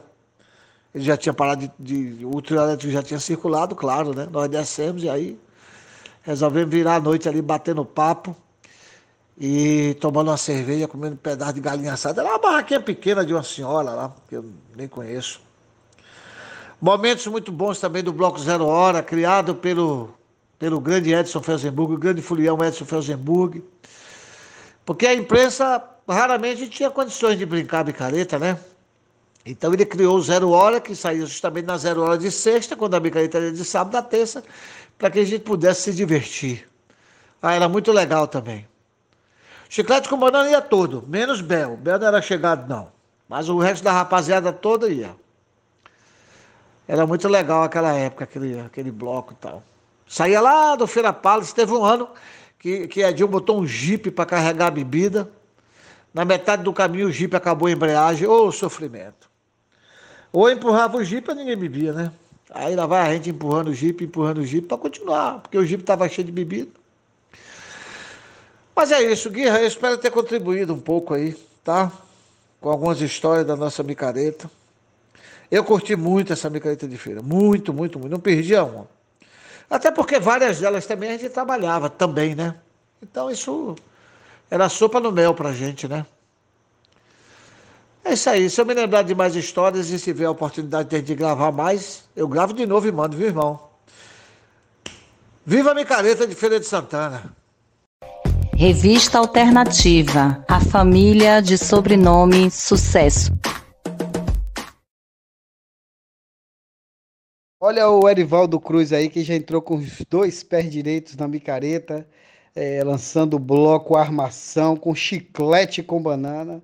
Isso quando a micareta ainda era ali na Getúlio Vargas. E um dos, é, diria, ativistas, abrindo aspas, fechando aspas, que trouxe a micareta de Feira de Santana para presidente Dutra. Vamos ouvir então as recordações de Erivaldo Cruz. Amigos de Irlande Guerra, eu estou aqui em primeiro lugar, querendo agradecer a você pela iniciativa. Você é um grande incentivador da micareta de Feira de Santana. E mais uma vez, tentando manter a micareta viva, como sempre.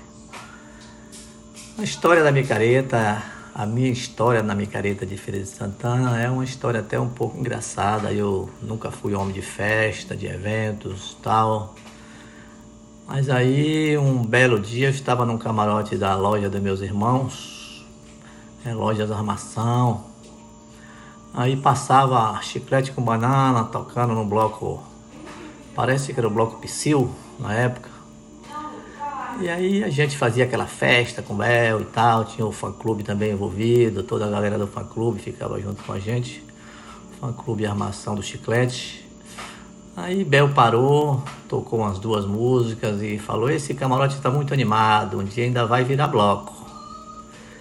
E aí surgiu a ideia, né?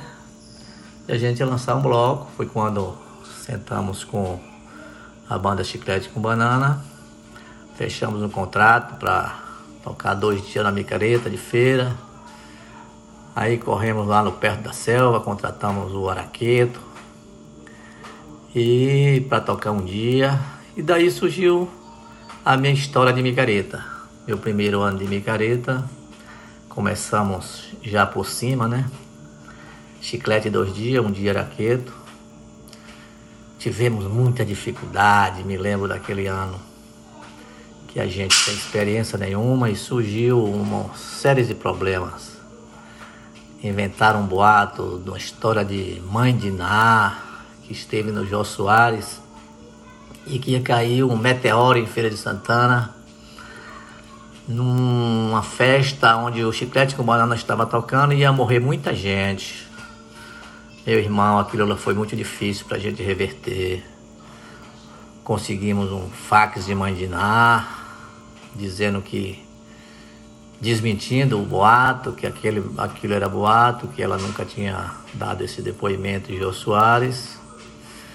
Aí depois inventaram que o fax era falso. Passamos um perrenho danado, mas finalmente colocamos o bloco na rua. Começamos nossa história na micareta. E aí foi só sucesso, o bloco Armação é lembrado até hoje como um grande bloco. Virou também, viramos realizador de evento, começamos no Clube de Campo Cajueiro. E de, de, devido às dificuldades do Cajueiro, aí surgiu o Mega Fest. Bloco Armação, nós desistimos de sair porque era vinculado com a loja. Montamos o Bloco Aue, que ficamos por 15 anos na avenida. E aí as coisas foram mudando, foram se ajustando. Aí lançamos camarote, acabou acabando, passando a fase de blocos, ficamos só com camarote e casa de show.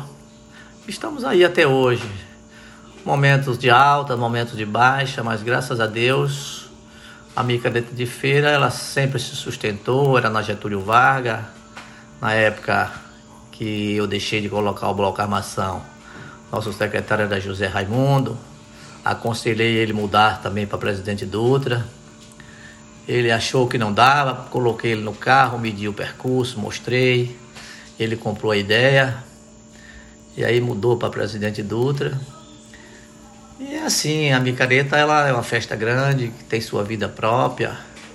Temos as dificuldades porque os tempos vão mudando e a iniciativa priva, privada acaba fazendo a coisa, mas tem que ganhar dinheiro. Essa é uma realidade. Você não faz festa para perder dinheiro, você tem que fazer para ganhar. E aí foi saindo os blocos e a, o poder público assumiu a micareta 100% para colocar as, as atrações na rua. E nós estamos aqui sobrevivendo até hoje essa grande festa. Esse ano tivemos esse problema aí dessa esse vírus que apareceu aí, foi cancelada a micareta, mas estamos aqui na esperança de fazê-la a festa acontecer no final do ano. E se não for esse ano, ano que vem estamos juntos com fé em Deus para fazer mais uma grande festa. E você, Gislana, é um guerreiro. Tá aí nessa nessa batalha com a gente, divulgando, fazendo seu camarote. Quero mais uma vez parabenizar a iniciativa, inclusive, de manter a micareta viva o ano todo, como você sempre fez. Revista Alternativa, a família de sobrenome Sucesso. Então, mais um depoimento aqui legal de quem faz a festa acontecer. Entre tantos que fazem as estruturas, estruturas do, dos camarotes, e etc. Tá aqui o bate-papo com Eudes. Eudes que sempre sorridente, sempre alegre e é um micaretesco nato, Raquel. Pois é, vamos ouvir agora o que, é que ele tem, né? Para nos dizer o que, é que ele tem para relembrar e compartilhar conosco agora nesse momento. É a Rádio Revista Alternativa, Micareta Especial. Olá, amigos de Islândia, tudo em paz? É, primeiramente, te parabenizar aí pelo trabalho que você faz há muito tempo, né? Pela imprensa. E é um trabalho diário, mas especificamente o bem que você faz para a micareta de Feira de Santana. Tá bom essa cobertura magnífica aí. Além do seu camarote, tem a sua, sua cobertura aí. Tá bom? Todos esses anos da micareta. E aí vou falar um pouco sobre mim aqui, sobre a minha história na micareta. Eu trabalho na questão da montagem das estruturas, né? Eu sou de uma empresa particular, da Sol de Verão Eventos, sou sócio da empresa. E eu já venho trabalhando é, na micareta há uns 22 anos, entendeu? Já acompanhei, já curti muito na época da Getúlio Vargas, trabalhei um pouco na época do circuito da Getúlio e fui acompanhando aos poucos a evolução da micareta de Feira de Santana. E aí eu sempre falo que a micareta de Feira de Santana teve dois grandes momentos para mim, né? Que eu vi de progresso. Primeiro quando saiu da Getúlio Vargas e foi para Presidente Dutra, aí as pessoas falavam que ali iria acabar com a micareta de feira. mas ali te deu uma, uma amplitude maior ao circuito, uma segurança maior para o folião, né? A segurança maior para de tráfego, né? Dos trios elétricos. É, teve como ampliar a quantidade de barracas, camarotes, e aí a estrutura cresceu muito. E aí tinha aquele corredor polonês, né? Que o pessoal falava que tinha um ápice ali, quando a micareta acontecia, que passava pelos camarotes, ficava aquela festa bonita. Realmente tinha uma festa bonita. Mas aí eu vejo como outro grande progresso, grande evolução na micareta, quando se acabou com aquele corredor polonês. E aí foram criados, foi criado, um, se eu não me engano, em 2011, 2012, né? É, teve alteração e acabou o corredor polonês e começaram a ser criado o formato que como é feito hoje, né, praticamente, os camarotes é, particulares, os camarotes é, que o poder público monta também, e as estruturas foram evoluindo, foram mudando, foram se caracterizando, se, tendo um investimento bem maior nesse formato, tá bom? E aí eu acompanho de perto a montagem da micareta, e eu chego, começo a trabalhar no circuito tipo 45 dias antes da micareta e termino 30 dias depois, então eu conheço muita coisa do que acontece nesses bastidores, do que acontece nesse circuito, tá bom? E aí estamos com muita saudade aí, esse ano não tem a micareta, por esse problema da saúde pública, né? Mas o coração está palpitando e ansioso para que próximo ano tenhamos uma micareta de muita felicidade, de muita tranquilidade, de muito sucesso, de muito progresso. Tá bom? Um abraço a todos aí, Gislândio, que Deus te abençoe. E através de você gostaria de abraçar toda a imprensa de Feira Santana e região, que nesse momento estaríamos aqui curtindo a Micaeta de Feira de Santana 2020. Forte abraço e aí um abraço de eu, de Ação de Verão Eventos e família. Revista Alternativa, a família de sobrenome Sucesso. Olha que história bacana aí do Humberto Cedrais, esse micaritesco. Ele conta em três partes aí é, como a micareta é, surgiu na vida dele, desde quando ele vai para a micareta de Feira de Santana, nos indos tempos, olha só, rapaz do ano de 1960. É muito tempo, viu, viu Humberto Cedrais? Podemos dizer que ele é o dinossauro da, da micareta de Feira de Santana? Pois é, esses depoimentos que estão tendo hoje aqui na, na nossa programação, o Humberto Cedrais é um dinossauro, dinossauro Rex. e nosso vizinho de camarote. Pois é, ele conta a história também aí do, dos camarotes, como a gente foi lá para o início, a coragem que nós tivemos e de, de ir para o início ali da perto dos capuchinhos e aí vai nessa nesse é, nesse bate-papo é legal do Drive, vocês vão curtir isso tudo. Rádio Revista Alternativa. A família de sobrenome Sucesso. Um abraço, amigo Gislânio. É, te agradeço em fazer com que eu rememore passagens da minha vida durante a micareta. Eu comecei a frequentar a micareta de Feira de Santana em 1957, com seis anos e pouco de idade, levado, levado, levado pelos meus pais e minha, e minha mãe, eu, Clóvis e Edson, que somos os mais velhos, é, e logo depois é que vieram os outros três, é, nos levava nas micaretas onde o, o, trajeto delas era ali na Conselheiro Franco, a chamada Rua Direita. Eles saíam da Matriz, se deslocavam até a, avenida, até a Praça Eduardo Flores da Mota e eram batucadas e escolas de sambas. Grande parte delas oriundas ali da Rua Nova, Barro Vermelho, e nós chegávamos por volta de 17h30 e ficávamos até umas 10 da noite, vendo passar dessas batucadas, escola de samba e muita careta, como menino a gente chamava, o pessoal mascarado, que hoje é um advento que não se permite mais as pessoas esconderem atrás de máscara. Mas ia muito fantasiadas e com todos, é, com, íamos armados de confetes e serpentinas, porque todos os pais compravam para o filho, para eles mesmos, para jogar nos cordões, bem feito. Era uma festa assim muito amadora, sem um profissionalismo de, de agora, com romantismo sensacional. E esse mundo povoou em minha cabeça até hoje, isso com esse tempo. Depois a festa mudou, aí já passava também pela Praça da Bandeira e J. Pedreira, indo também na direção ali da Rua Direita, mas não mais lá do lado da matriz e só do lado de cá, e depois fez o circuito da Senhor dos Passos. Então, são reminiscências que fazem calafrio na minha alma, porque foram momentos felizes da minha infância mesmo, né?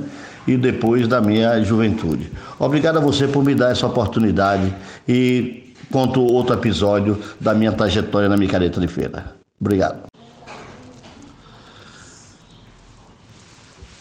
Amigos de Islânio, Contei o primeiro episódio da minha vida, mas logo depois, no, no final da década de 50 para início da década de 60, começaram aí os trios elétricos a frequentarem a micareta de Feira de Santana. Lembro mesmo o início do trio Tapajós, depois veio o Jacaré, o trio Jacaré, que eram, eram trios famosos, trio Paturi, que sempre teve uma participação em Feira de Santana e aí já circundavam já pela Senhor dos Passos, da Brandeira e J. Pedreira, ainda com pessoas fantasiadas e de máscaras, e ainda confetes e serpentinas povoavam até a década de 60 esse advento momesco.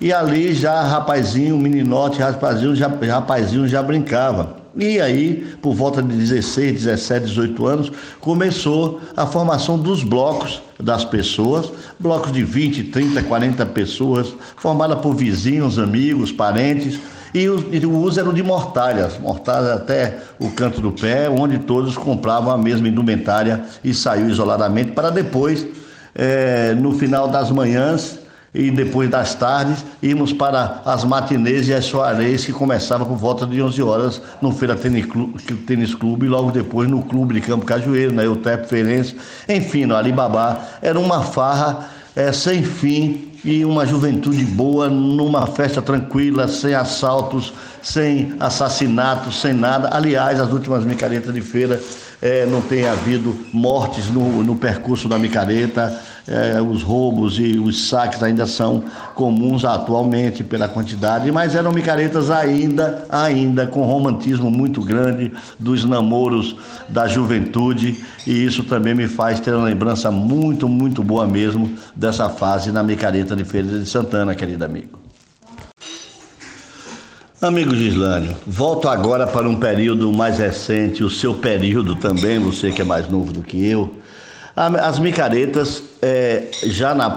Vou tratar já da praça é, da Avenida Getúlio Vargas, quando o percurso ia até o EMEC de um lado e voltava pelo outro, e ali começava o advento dos camarotes, feito primeiro nas marquises das casas comerciais, armados dentro dos quintais da frente dessas casas de residência ainda muita, muitas delas, e a gente já vivenciava um, uma micareta diferente, já com uma organização comercial que não existia, era só com o poder público e depois nos clubes.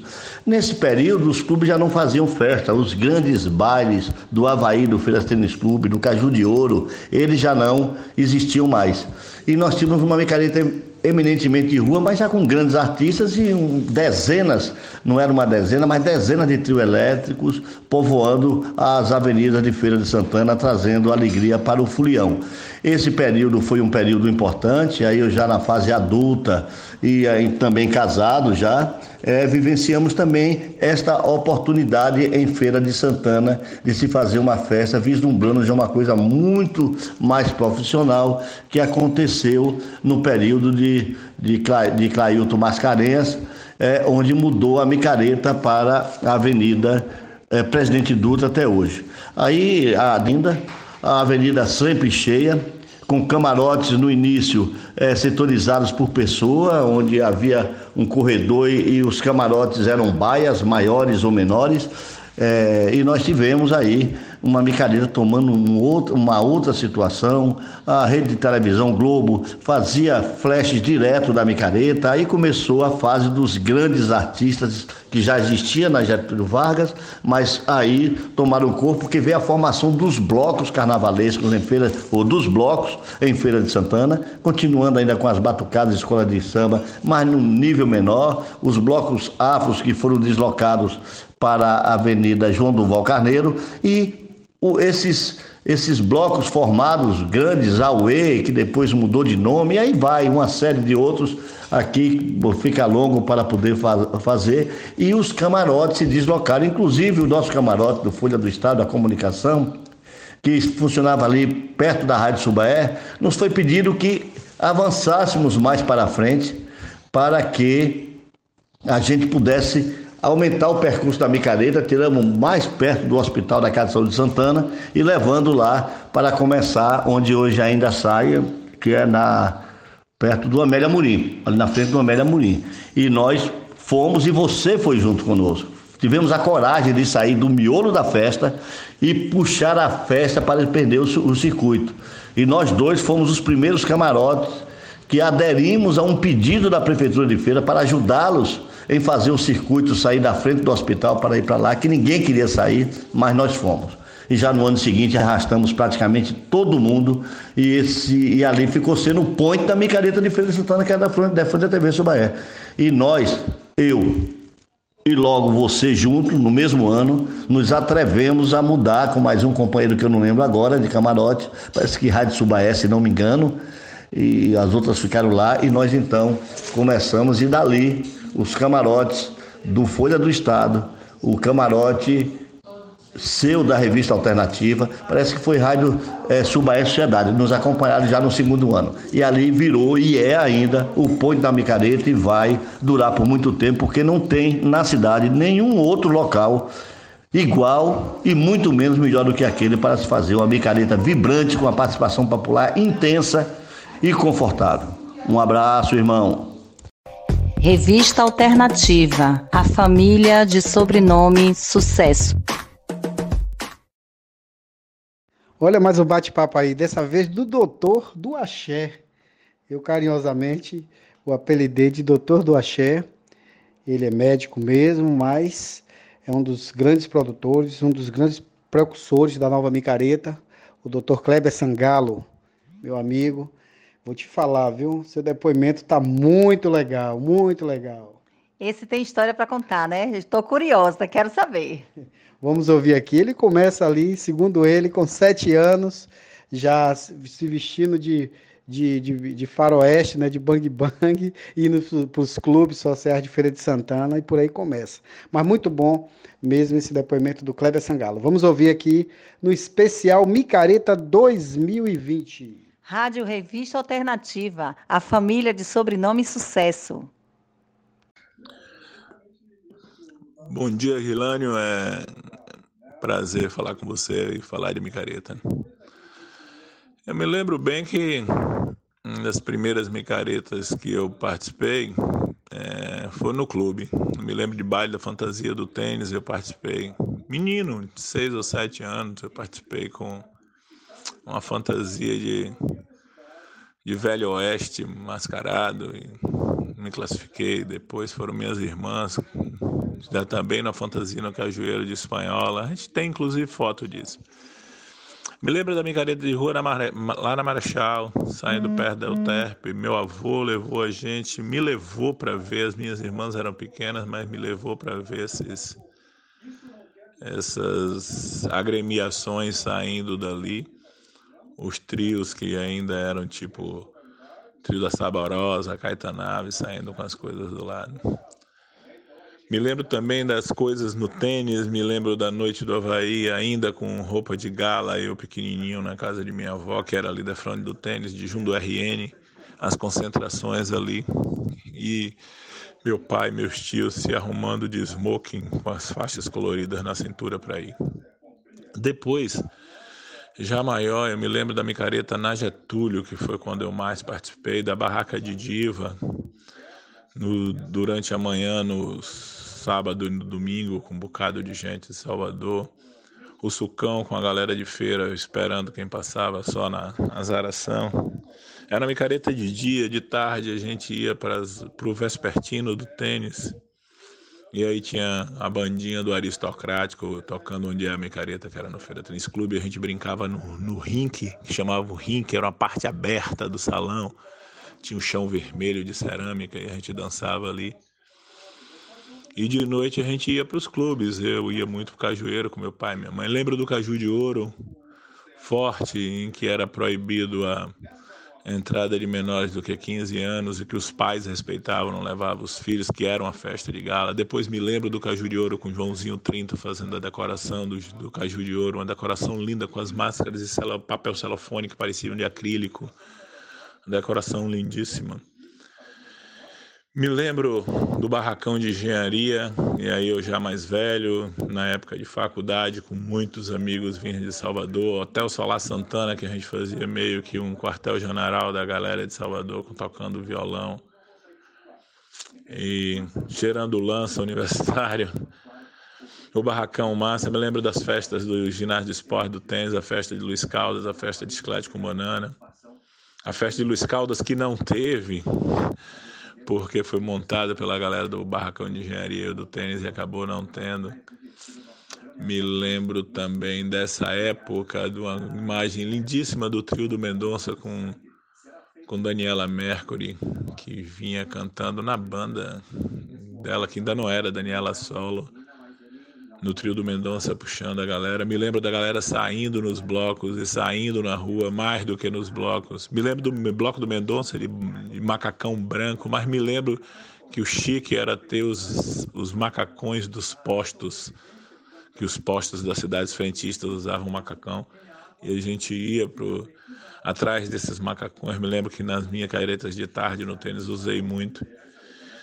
Depois eu me lembro dos trios elétricos, me lembro do Bloco Nacionais, dos, do Raízes, me lembro do UCA, a movimentação do UCA no tênis.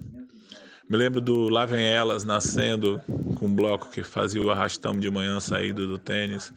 Me lembro do bloco do Caju, me lembro do Bafo de Baco, é, saindo com dois trios na avenida, o bloco do Caju saindo ali do, do do Bar Feira Noite e Dia de Coió com Luiz Caldas puxando e acordes verdes naquilo que era a transformação do que mais, mais moderno tinha no carnaval. Né? Me lembro do Raízes com seu hino, me lembro de Ninha da Timbalada puxando o bafo. Depois aí a gente vem com a tribo e aí eu faço parte da tribo, mudo para o outro lado para a gente poder botar os blocos na rua. Me lembro do Psyu com chiclete antes, né? a galera da Droga Farma fazendo Psyu. E aí a gente botando os blocos na rua com a tribo. Sou muito orgulhoso de ter dito algumas vezes, quando fora desse de feira, quando a gente disse que fazia o maior bloco do mundo, que a gente conseguiu fazer um bloco com Saulo Durval, que era asa de águia na época, chiclete com banana com Bel e Ivete botando quatro dias na avenida. Um orgulho de ter entregue mais de 40 mil abadás numa operação monstruosa, de fazer um bloco diferente quando ninguém em Feira de Santana mais acreditava. Me lembro da, da reunião com participação sua para que a gente mudasse a micareta da Getúlio para a Avenida. Me lembro do a gente fazer no lançamento da tribo Faustão e entrar mais de nove minutos em rede nacional e aproveitar a micareta de feira para fazer o lançamento da carreira solo de Ivete. A mudança para presidente Dutra, me lembro do corredor da folia, que na minha modesta opinião, quando se acabou o conceito do corredor da folia, que só entravam as, as entidades, acabou, começou a diminuir a possibilidade do micareta me lembro dos camarotes das famílias, me lembro da confraternização que era, me lembro como era passar no camarote com todo mundo junto, os pais vendo seus filhos passarem nos blocos. Me lembro disso, me lembro também de é, a evolução dos camarotes para as estruturas maiores. Me lembro do camarote de Newton Torres, que fazia um camarote grande depois. Me lembro do camarote de, de Tel, do Micarote, do de Camarote, aí o camarote da Central, do camarote da Casa da Micareta, os camarotes crescerem e aí a, a, a micareta mudar de, de tamanho, de rumo, diminuir de tamanho dentro da avenida. Me lembro do camarote do povo nas rampas da, da igreja ou da, da, da, rodoviária, que era uma coisa lindíssima, os artistas se encantavam, era como se fosse o Morro do Gato em Salvador para se cantar ali e se passar. E depois isso foi diminuindo, diminuindo para tamanho e hoje a micareta acaba ali na Maria Quitéria, infelizmente. E me lembro também da duas micaretas atrás ou uma micareta atrás do espetáculo que foi ver Edson Gomes, Gomes cantando e puxando a multidão na micareta de feira, cantando, falando do, do seu trabalhador do mercado informal, uma das coisas mais emocionantes que eu vi em minha vida. Micareta é a maior marca que Feira de Santana tem, a maior festa que Feira de Santana tem, é, que infelizmente hoje, esse ano, por, de uma maneira bem responsável, foi parada mas que não pode, não deve acabar, porque foi onde começou, começaram as micaretas, por conta de, historicamente todo mundo sabe, mas que micareta é algo que fala a alma do povo. Sou fulião, adoro, adoro festa, adoro Feira de Santana. E temos que esperar essa pandemia passar para a gente voltar a ter o nosso carnaval que sacode as pernas, mexe os quadris e faz bater mais forte o coração. Revista Alternativa, a família de sobrenome Sucesso. Olha o Marcelão GG aí, gente. Para arrancar, Raquel, esse áudio desse homem foi difícil, viu? Esse bate-papo foi difícil. Marcelo sempre ali na retaguarda, não é muito de conversar mas é um dos precursores da nova micareta. É, o bafo de Baco surgiu ali com o bafo de Baco e de lá para cá Marcelo vem fazendo um trabalho muito bom é, dentro da micareta, segurando muito essa festa. É um dos empresários, aliás, como todos os outros que a gente vem batendo papo por aqui. Mas o Marcelo GG, ele não fala, quase não fala, quase não aparece fica só ali no, nos bastidores, diria eu, é o para pegar ele só de make-off. É o Lombardi, seria? Não diria Lombardi, porque o Lombardi ainda falava né, no programa do, do Silvio Santos. E Marcelo GG não fala de jeito nenhum. Mas conseguimos aí. Como é que ele não fala? Feira de Santana hoje, festa gira em torno da Central Mix. Mais do que esse rapaz fala? pois é, fala fala dos bastidores, né? Fala pelos os outros, quer dizer, ele solta e os outros falam por ele. Com certeza. É um abraço aí, Marcelo. Vamos ouvir aí o Marcelo GG. Fala, Guerra. Grande abraço aí, parceiro. É, você me pediu para falar sobre a micareta. E faço parte da micareta desde 98. Então são 22 anos, muita história, muito prejuízo, também muito lucro, interação com muita gente.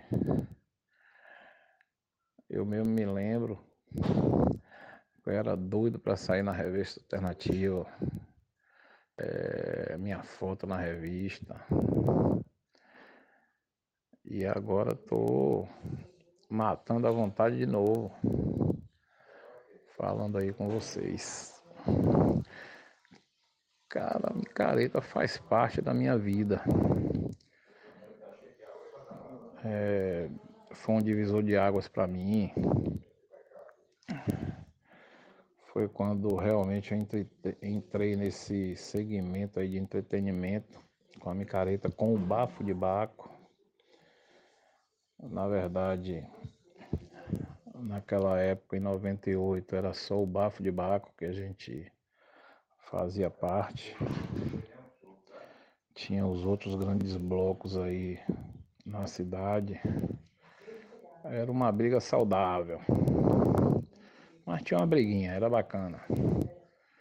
Briga de horário, briga de posicionamento, o bloco que era mais bonito, o corredor ali dos camarotes, onde a gente se apresentava, que os foliões tinha a oportunidade de brincar ali para a galera dos camarotes. Era uma interação bem bacana. Isso aí da micareta eu tenho muita saudade. É... Sempre lembro disso, né? Mas como todo e qualquer negócio, ele vai se, se profissionalizando mais.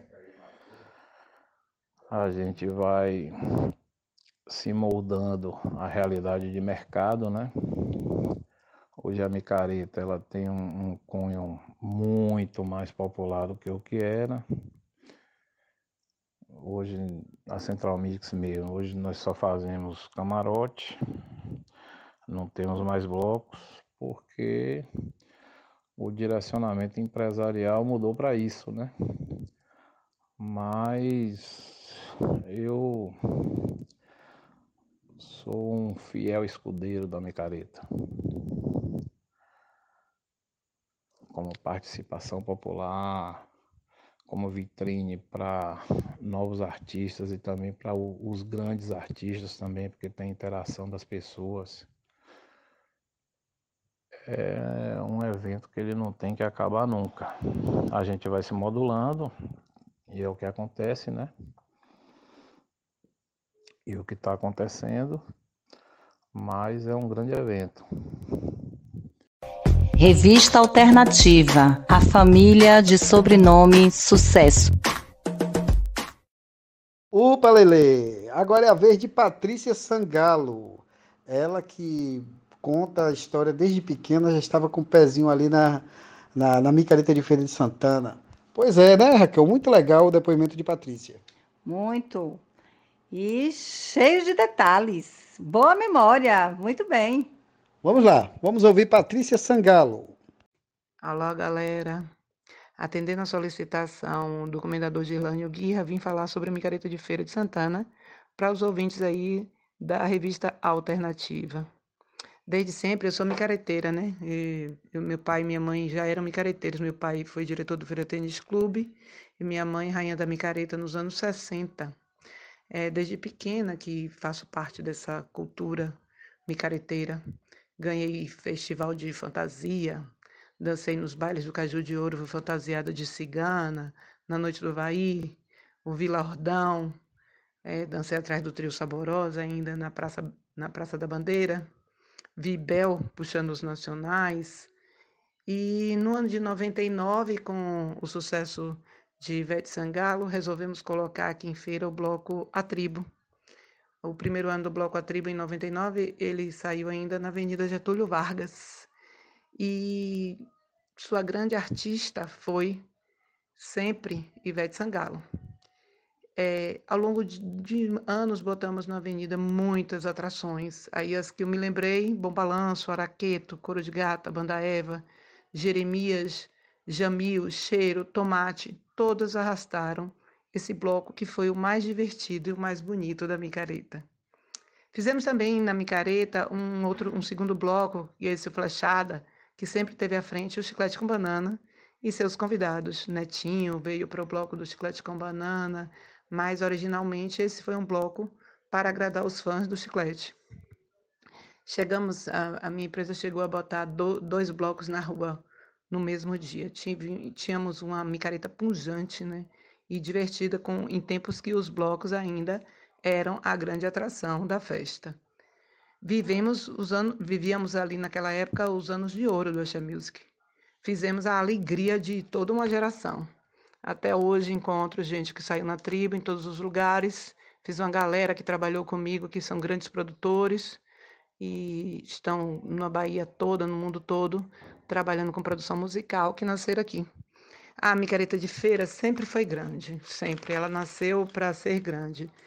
É, e desde muito tempo, ela é um dos grandes eventos do Brasil. Ela é super respeitada no Brasil todo. Em qualquer lugar do mundo, quem tem uma marca como essa, com tamanha tradição e o tamanho que essa micareta tem, zela.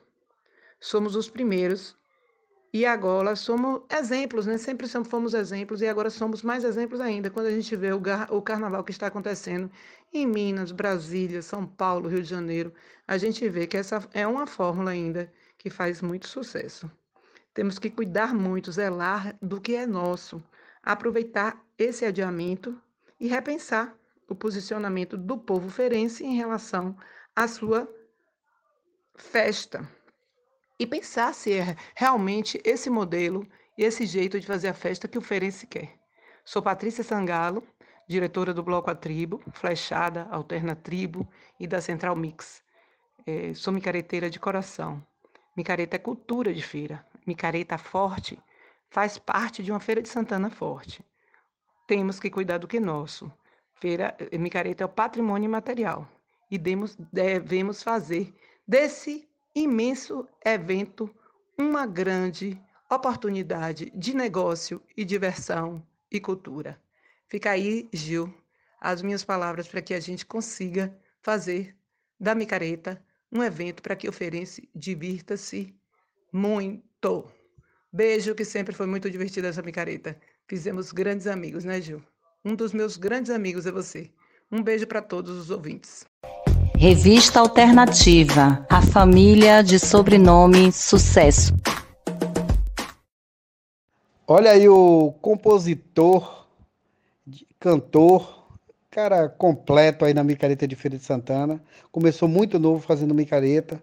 É, suas músicas já é, tocaram muito com a banda Revolução nas micaretas de Feira de Santana. É, agitor com a banda Cheiro Mole, né? Uma, um dos maiores blocos é, do não é só da, da micareta de feira, né? Como da Bahia e do Brasil, que é o Lá Vem Elas. É, se você for botar em números ali, e dentro de corda hoje, o, número, o, o está dentro do, dos blocos maior que tem no Brasil.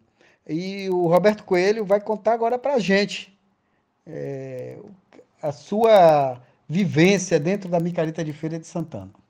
Sim, vamos ouvir agora. Rádio Revista Alternativa, a família de sobrenome Sucesso. A micareta de feira sempre foi um divisor de águas eh, na carreira de Roberto Coelho. É, desde os tempos da banda Cheiro Mole, onde eu desfilava, é, me apresentava no bloco Lá Vem Elas, até a fase que a gente retornou aos palcos em carreira solo. E o, o trio elétrico, para mim, é algo marcante, principalmente nessa minha volta aos palcos porque a gente já vinha fazendo um trabalho desde 2016 e por opção própria eu quis não ir direto para o trio elétrico, porque a gente sabe da responsabilidade que é você encarar aquela avenida e principalmente quando você muda de estilo. Eu fazia um pagode reverente, um pagode escrachado e do qual me orgulho muito de ter feito parte da, da banda Cheiro Mole. E depois a gente vem para uma carreira solo. E nessa carreira solo a gente quer trabalhar um som é, um, um, pouco mais é, poético, um pouco mais voltado para o pop, só que com o tempero da Bahia, algo que eu apelidei de pop com dendê. E trazer esse som para a avenida foi um desafio, a gente não sabia como seria a aceitação. Mas aí na Micareta 2019, a gente desfilou no domingo de festa.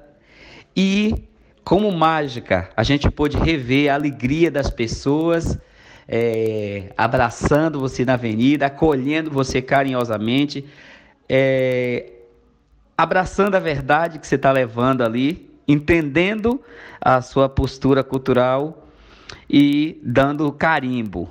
A, feira, a micareta de Feira de Santana tem esse poder de carimbar qualquer carreira artística e dizer: vai que o mundo é teu.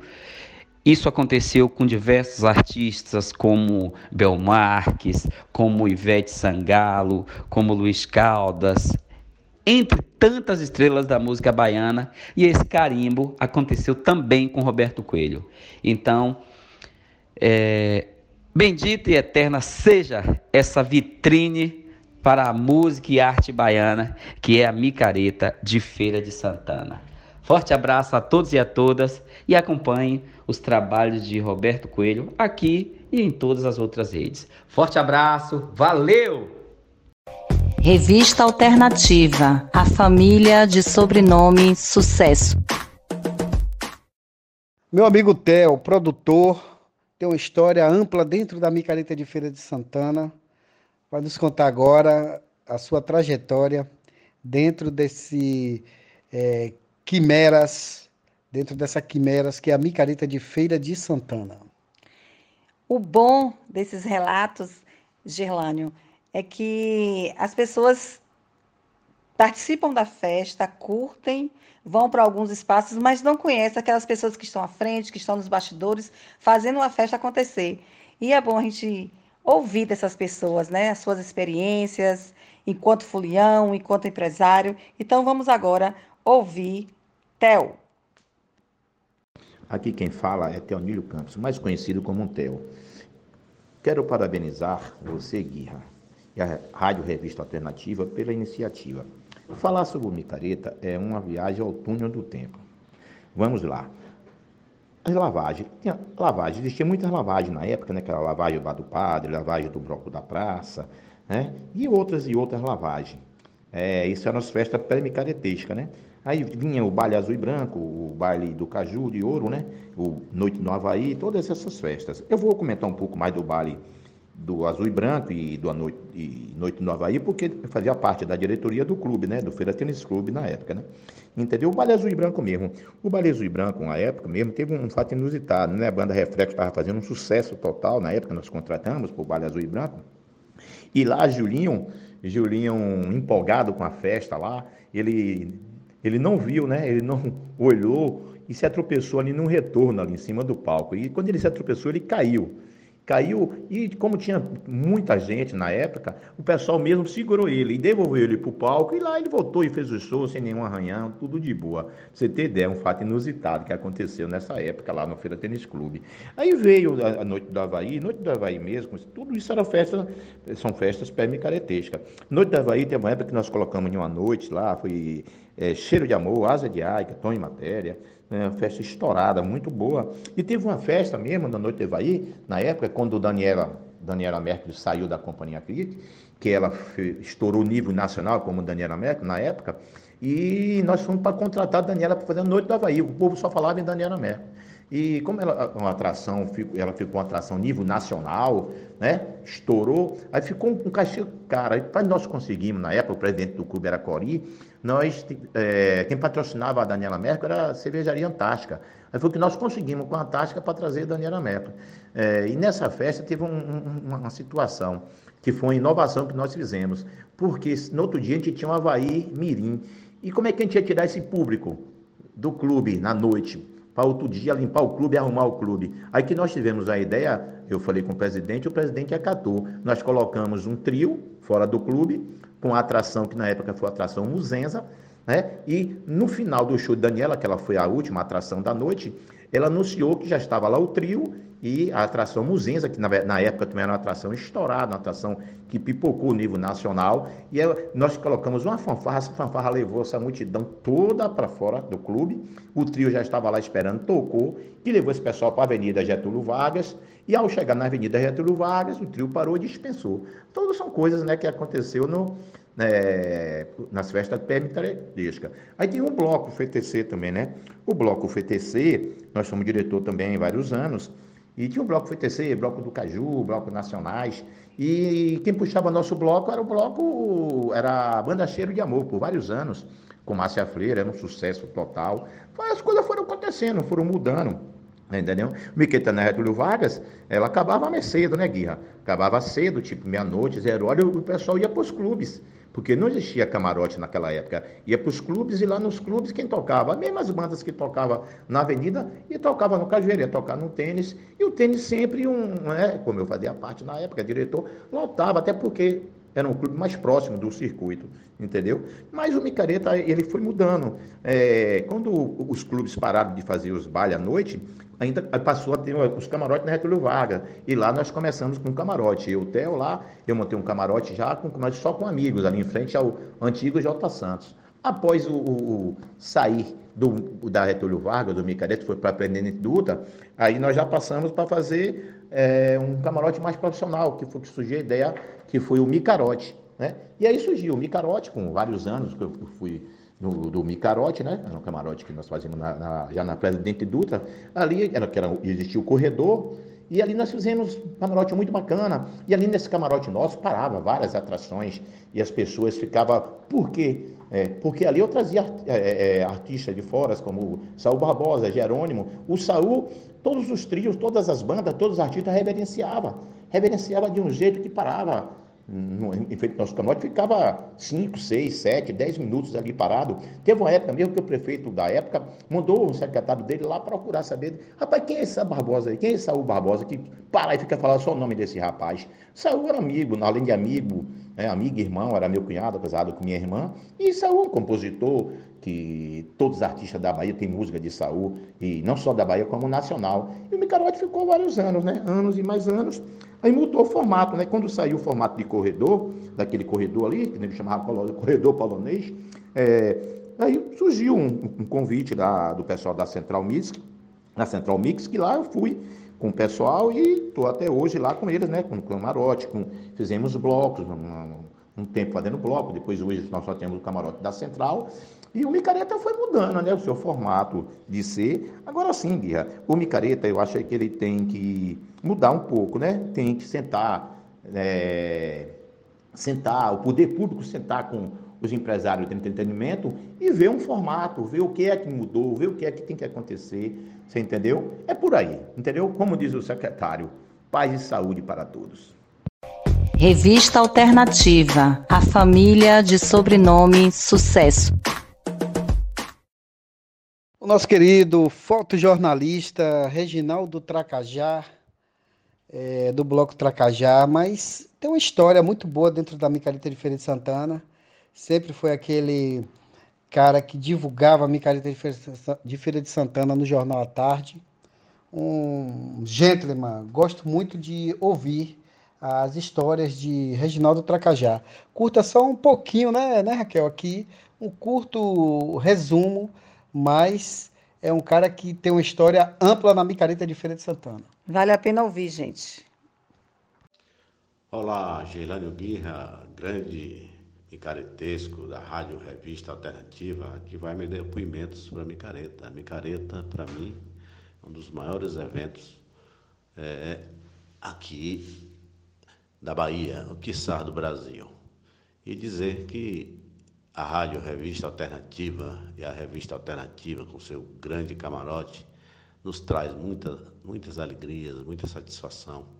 E eu fico orgulhoso em dar esse depoimento, em dizer que eu sou um dos amantes da nossa micareta. E digo mais, sinto, sinto, sinto muito a gente não tira a nossa micareta em virtude do coronavírus, mas esperamos, com fé em Deus, que no próximo ano possamos fazer uma grande festa em Feira de Santana e ter a sua participação sempre na micareta, porque você é realmente um grande micaretesco, um grande empreendedor. E dizer a você que sem você a micareta não existe. Um grande abraço, felicidades mil. Revista Alternativa, a família de sobrenome Sucesso. Olha o sujeito aí, rapaz. Bom papo, um gentleman, bom amigo e hoje ele coordena o maior bloco né, é, da Micareta de Feira de Santana, que é o bloco Lá Vem Elas, o Walter Lima, né? Chama o Walter do Lá Vem Elas. Cara tranquilo, é, participou de, uma, de, uma, de um divisor de água que foi a época dos blocos, da BTFs, e o Walter está aqui para nos relatar, contar um pouco é, o resumo da sua história na Micareta de Feira de Santana. E Walter é uma pessoa assim que muito tranquila, ele fala como se administrar um bloco do tamanho do Lá Vem Ela fosse assim uma coisa até light, né? Pois é. Não, é. tá tudo bem, tá aquela paciência toda. Parabéns, Walter. É, micareta em Feira de Santana, a, ou em Feira de Santana, a primeira imagem que eu tenho de micareta é quando eu, por volta de sete anos de idade, vim morar em Feira de Santana, que na verdade eu morava em uma fazenda, e minha família toda se mudou para Feira de Santana para dar estudo aos filhos, que a minha família é muito grande, com cerca de 11 pessoas. Então, quando eu me mudei, a primeira casa que eu vim morar em Feira de Santana, na Boticário Moncovo, era justamente em frente à sede de um bloco, que era o Bloco do Conde, que era de propriedade de, de José Cuica, que era irmão de Kenneth Cupertino, que, foi presidente do Feira Tênis Clube nos anos 90. Então, era uma movimentação muito grande, era aquela festa, era uma alegria, era a imagem que tinha uma, uma pessoa de sete anos de idade. O que via era aquilo ali, muita festa, muita alegria, muita brincadeira. Então, e também naquela época, é, a micareta era composta de, de daquelas personalidades que usavam aquelas chamadas caretas, que iam para a rua se divertir. Eu, quando era pequeno, tinha muito medo daquilo. Tinha um, eu, eu, já, eu tinha medo de ir para a rua, porque eu, eu não achava legal a figura da careta. Meu pai nos levou, primeira vez que eu vi um desfile de carros alegóricos, nessa época era o auge do, dos desfiles de Santana, de Charles Albert, era na Conselheiro Franco. Então a gente ia, sentava ali e ficava vendo passar aqueles carros alegóricos, caminhões ou carros alegóricos com rei, rainhas e tudo. Era, era uma imagem bacana. Posteriormente, eu tive o contato assim com festa de micareta no Feira Tênis Clube, que era quando acontecia no meu para a minha faixa etária, era chamada matinê, que com, começava acho, por volta das 10 horas da manhã e estendia até as 14. Aí, pois, o tempo foi passando, eu passei a frequentar já as matinês e também os bailes que aconteciam à tarde. Era coisa bem bem bem levinha, bem tranquila e foi foi me despertando a, o gosto pela micareta e vendo que era coisa assim bastante divertida. Aí posteriormente o contato maior que eu fui tendo com a micareta já foi na, nas festas pré-micaretescas em Feira Santana, a tradicional Uma Noite no Havaí. Aí eu tive assim o, o conhecimento direto que é uma festa de micareta. E em seguida, já de, após a primeira noite do Havaí, eu passei a frequentar a, a micareta do, do Feira Tênis Clube, que eram quatro dias de festas assim maravilhosas. E que na minha geração, minha turma, a gente não ia muito a, a micareta de rua. Quando eu passei aí a micareta de rua, já foi quando, no auge da, dos blocos de Feira Santana, do bloco é, UCA, bloco raiz, blocos nacionais, que eram blocos assim assim de muita expressão e traziam atrações assim de grande relevância, acho. Exemplo, blocos nacionais trazia chiclete com banana por muitos muitos anos. O bloco da UCA trazia outras expressões, como cheiro de amor, se não me engano, e outras tantas que tocaram aí. O bloco, depois o, o bloco raiz, que foi com chiclete, e, e tantos outros, bloco armação. Aí a gente já estava com uma faixa de idade já de quase adulto, foi que nos deu assim para mim que me colocou os dois pés dentro da micareta mesmo, foi com a, a criação do Bloco Lavenelas. O Bloco Lavenelas é, já, já estou no Lavenelas desde seu funda, da sua fundação, 36 anos, já, já são 36 anos. Aí a gente começou a participar da, da micareta, não só como espectador, mas como, é, vamos dizer assim, protagonista mesmo, que passamos a fazer parte, a, a frequentar é, reuniões de, com a prefeitura, que aí começamos a, a, a, perceber que a micareta tomou uma dimensão muito grande, tomou uma dimensão muito grande, para você ter uma ideia, é, com 36 anos de participação no Bloco Lavelas, nós já entramos nos desfiles por todos os lugares que você possa imaginar. Já entramos pela, pela rua Senhor dos Passos, já entramos ali pela Carlos Gomes, aquela rua logo que é próxima ao Feira Tênis Clube, já entramos pelo Palace, já entramos por, pela prefeitura, já entramos lá pelo, pela, pelaquela rua Senhor dos Passos, no sentido da Presidente Dutra vindo para a, o, a prefeitura.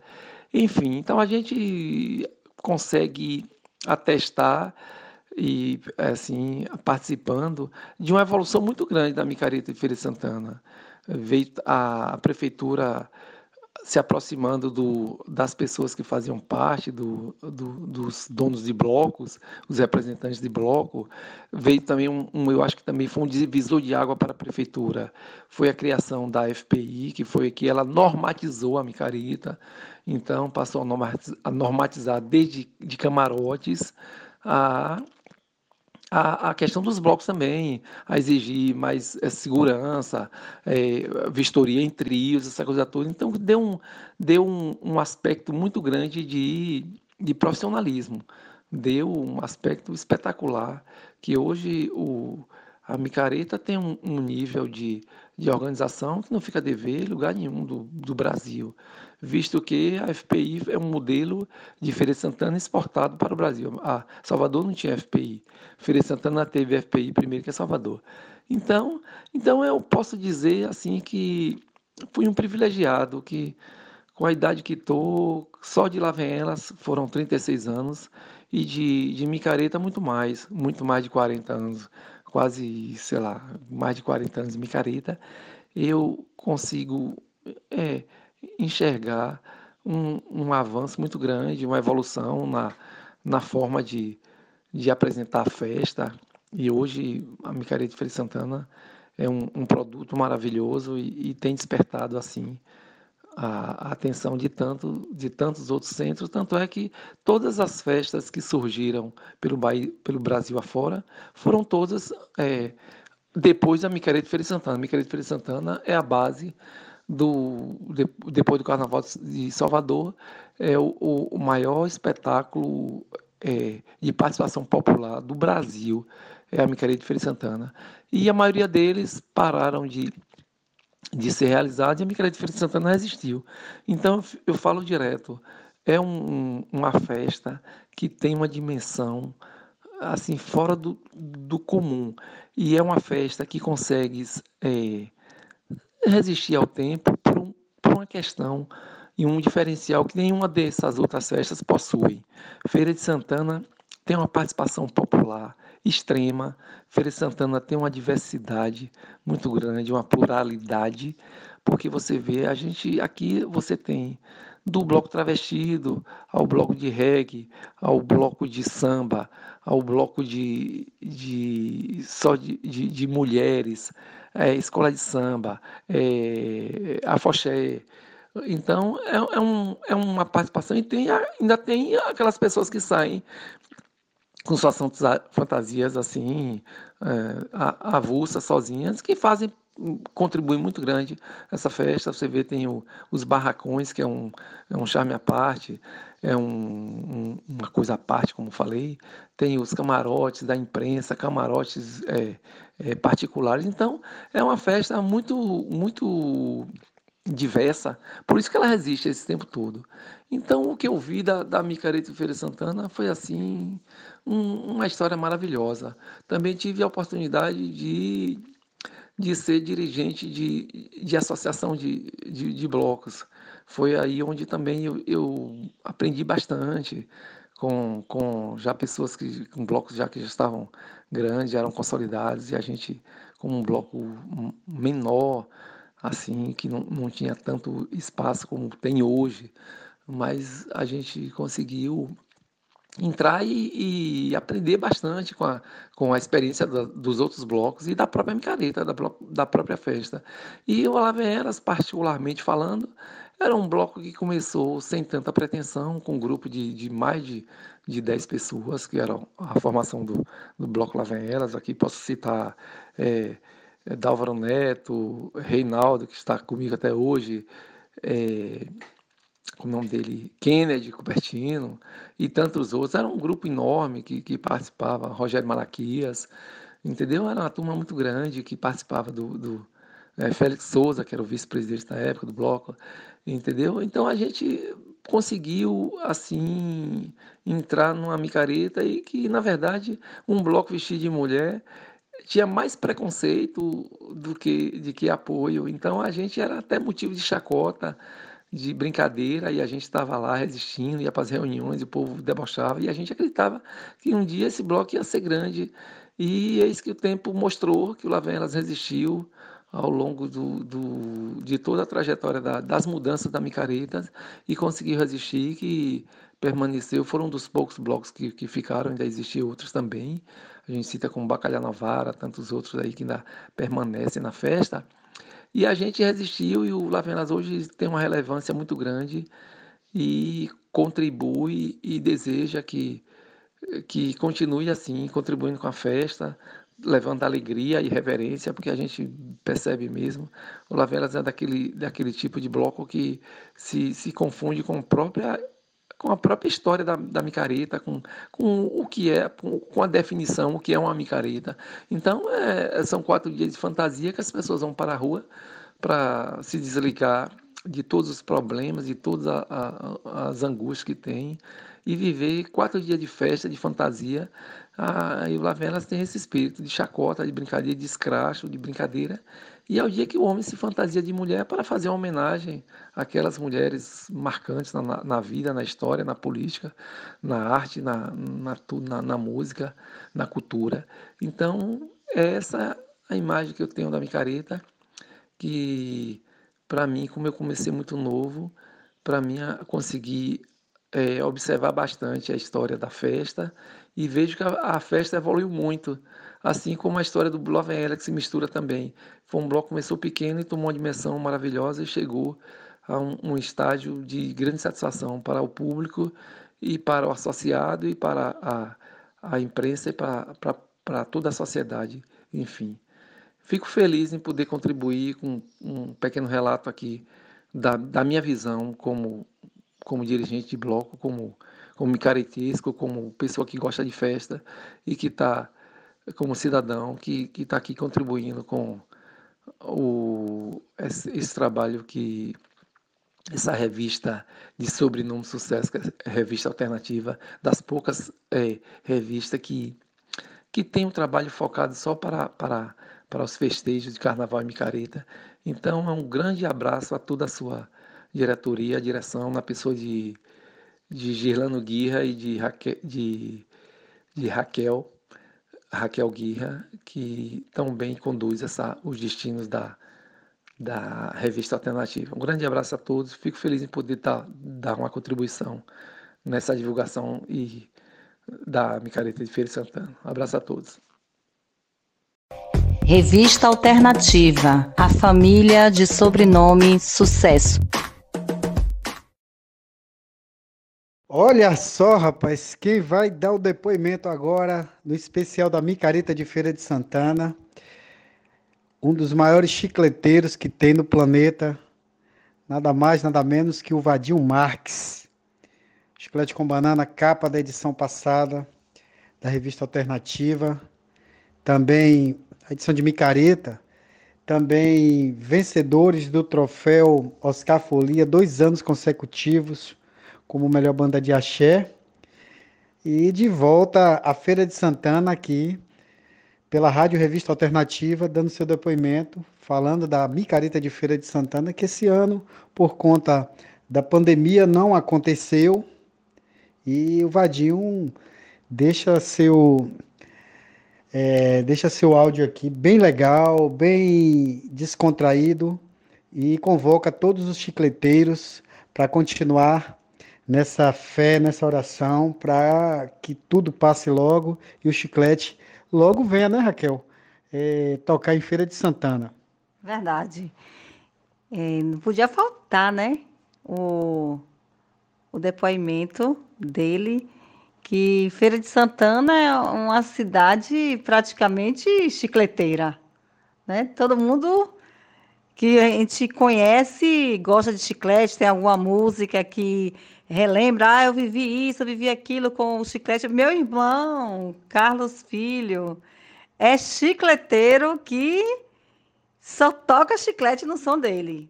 Tem um vizinho na casa de minha mãe também, Sandro, que é outro chicleteiro. Tantas pessoas que a gente conhece. Tem seu amigo, como é o nome dele? Léo Chicleteiro. Léo Chicleteiro é muito conhecido do chiclete com banana. Esteve em uma das, das laureas que o chiclete com banana nessa dessa nova etapa do chiclete agora. Mas sempre com o chicleteiro morra na frente, né? O Vadil Marques. Sim, sim. Eu vou contar aqui um fato quando eles receberam o troféu em 2018, o primeiro, não foi? Aí eles subiram, né, para poder receber o troféu Oscar Marques Folia. E aí todo mundo que estava subindo, eu estava botando para cantar, dar uma palhinha, lógico, né, para os convidados que estavam ali prestigiando o evento. Aí eles subiram, acharam que eles não iriam cumprir com a obrigação. Eu digo, oh, meu filho, subiu, então, se ajoelhou, tem que orar. Então, bora cantar? E se aí... é chicleteiro, tem que chicletear. Chicleteou mesmo, viu? Chicleteou. Aí, quando foi o ano passado, a gente não precisou mais nem pedir. Kio já subiu. Com a paletinha. Com a paletinha. Ó, oh, tô com minha paletinha aqui pra dar uma palha. E aí foi só sucesso. A galera foi ao delírio ali com os seus ídolos, né, ali logo de frente, foi muito bom. Os fãs se deliciaram ali com aquele momento com a banda Chiclete com Banana. E nós nosso agradecimento, né, pelo carinho e pela consideração por ter mandado é, esse áudio e o vídeo, né, falando um pouco da revista, do troféu, da festa, da importância que a festa tem para a carreira do Chiclete com Banana. Valeu, Vado. Que Deus te abençoe. Tamo juntos, não é isso? Pois é, vamos ver. Vamos ouvir o Vado Marques, já íntimo, viu? Vado Marques. Isso, Vado, para os íntimos é Vadinho. Alô, galera, aqui é Vadinho Marques, do Esquelético Banana. Quero dizer que estou tendo o maior prazer em participar desta iniciativa da revista Alternativa, que é falar, comentar e relembrar a micareta de Feira de Santana, que infelizmente teve que ser cancelada devido à pandemia que assola o mundo inteiro, causando tanto sofrimento. A micareta de Feira de Santana, ela por si só é grandiosa, ela tem brilho próprio. É, é uma energia muito positiva a micareta. E nós do Chiclete, que temos essa cumplicidade, essa história com Feira de Santana, é um prazer muito grande participar desta festa.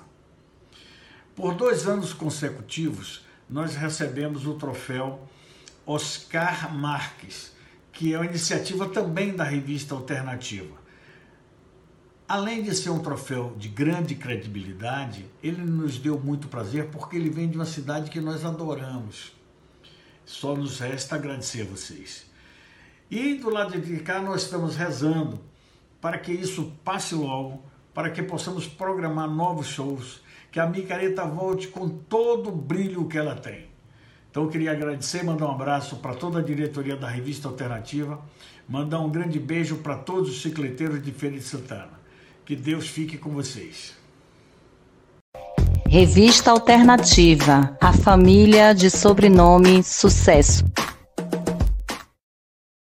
Especial 2020 aqui na Rádio Revista Alternativa. E não poderia ficar de fora uma das maiores vozes da música baiana de todos os tempos.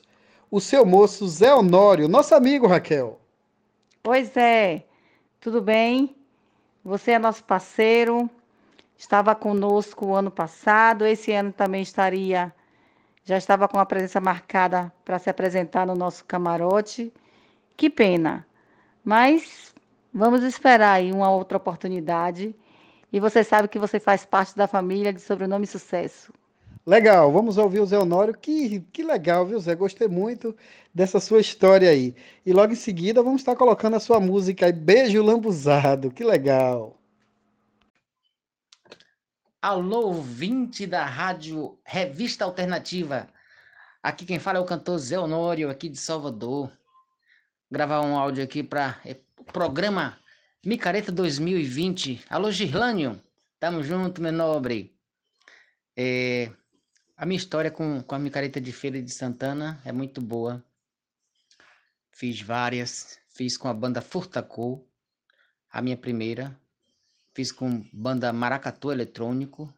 Fiz com Papaléguas. Fiz com Tapajós. Fiz também com Zé Honório sozinho. E foi muito bom, foi muito bom. Todas. E em 2019 a gente foi com, com o projeto 880 Prata da Casa, Zé Honório, Djalma Oliveira, Julinho Cavalcante da ex-banda Reflexos, Janete Dantas, ex-banda Mel, e a gente fez um som só com músicas dos anos 80 e 90. Foi muito bom. E estava tudo certo para esse ano.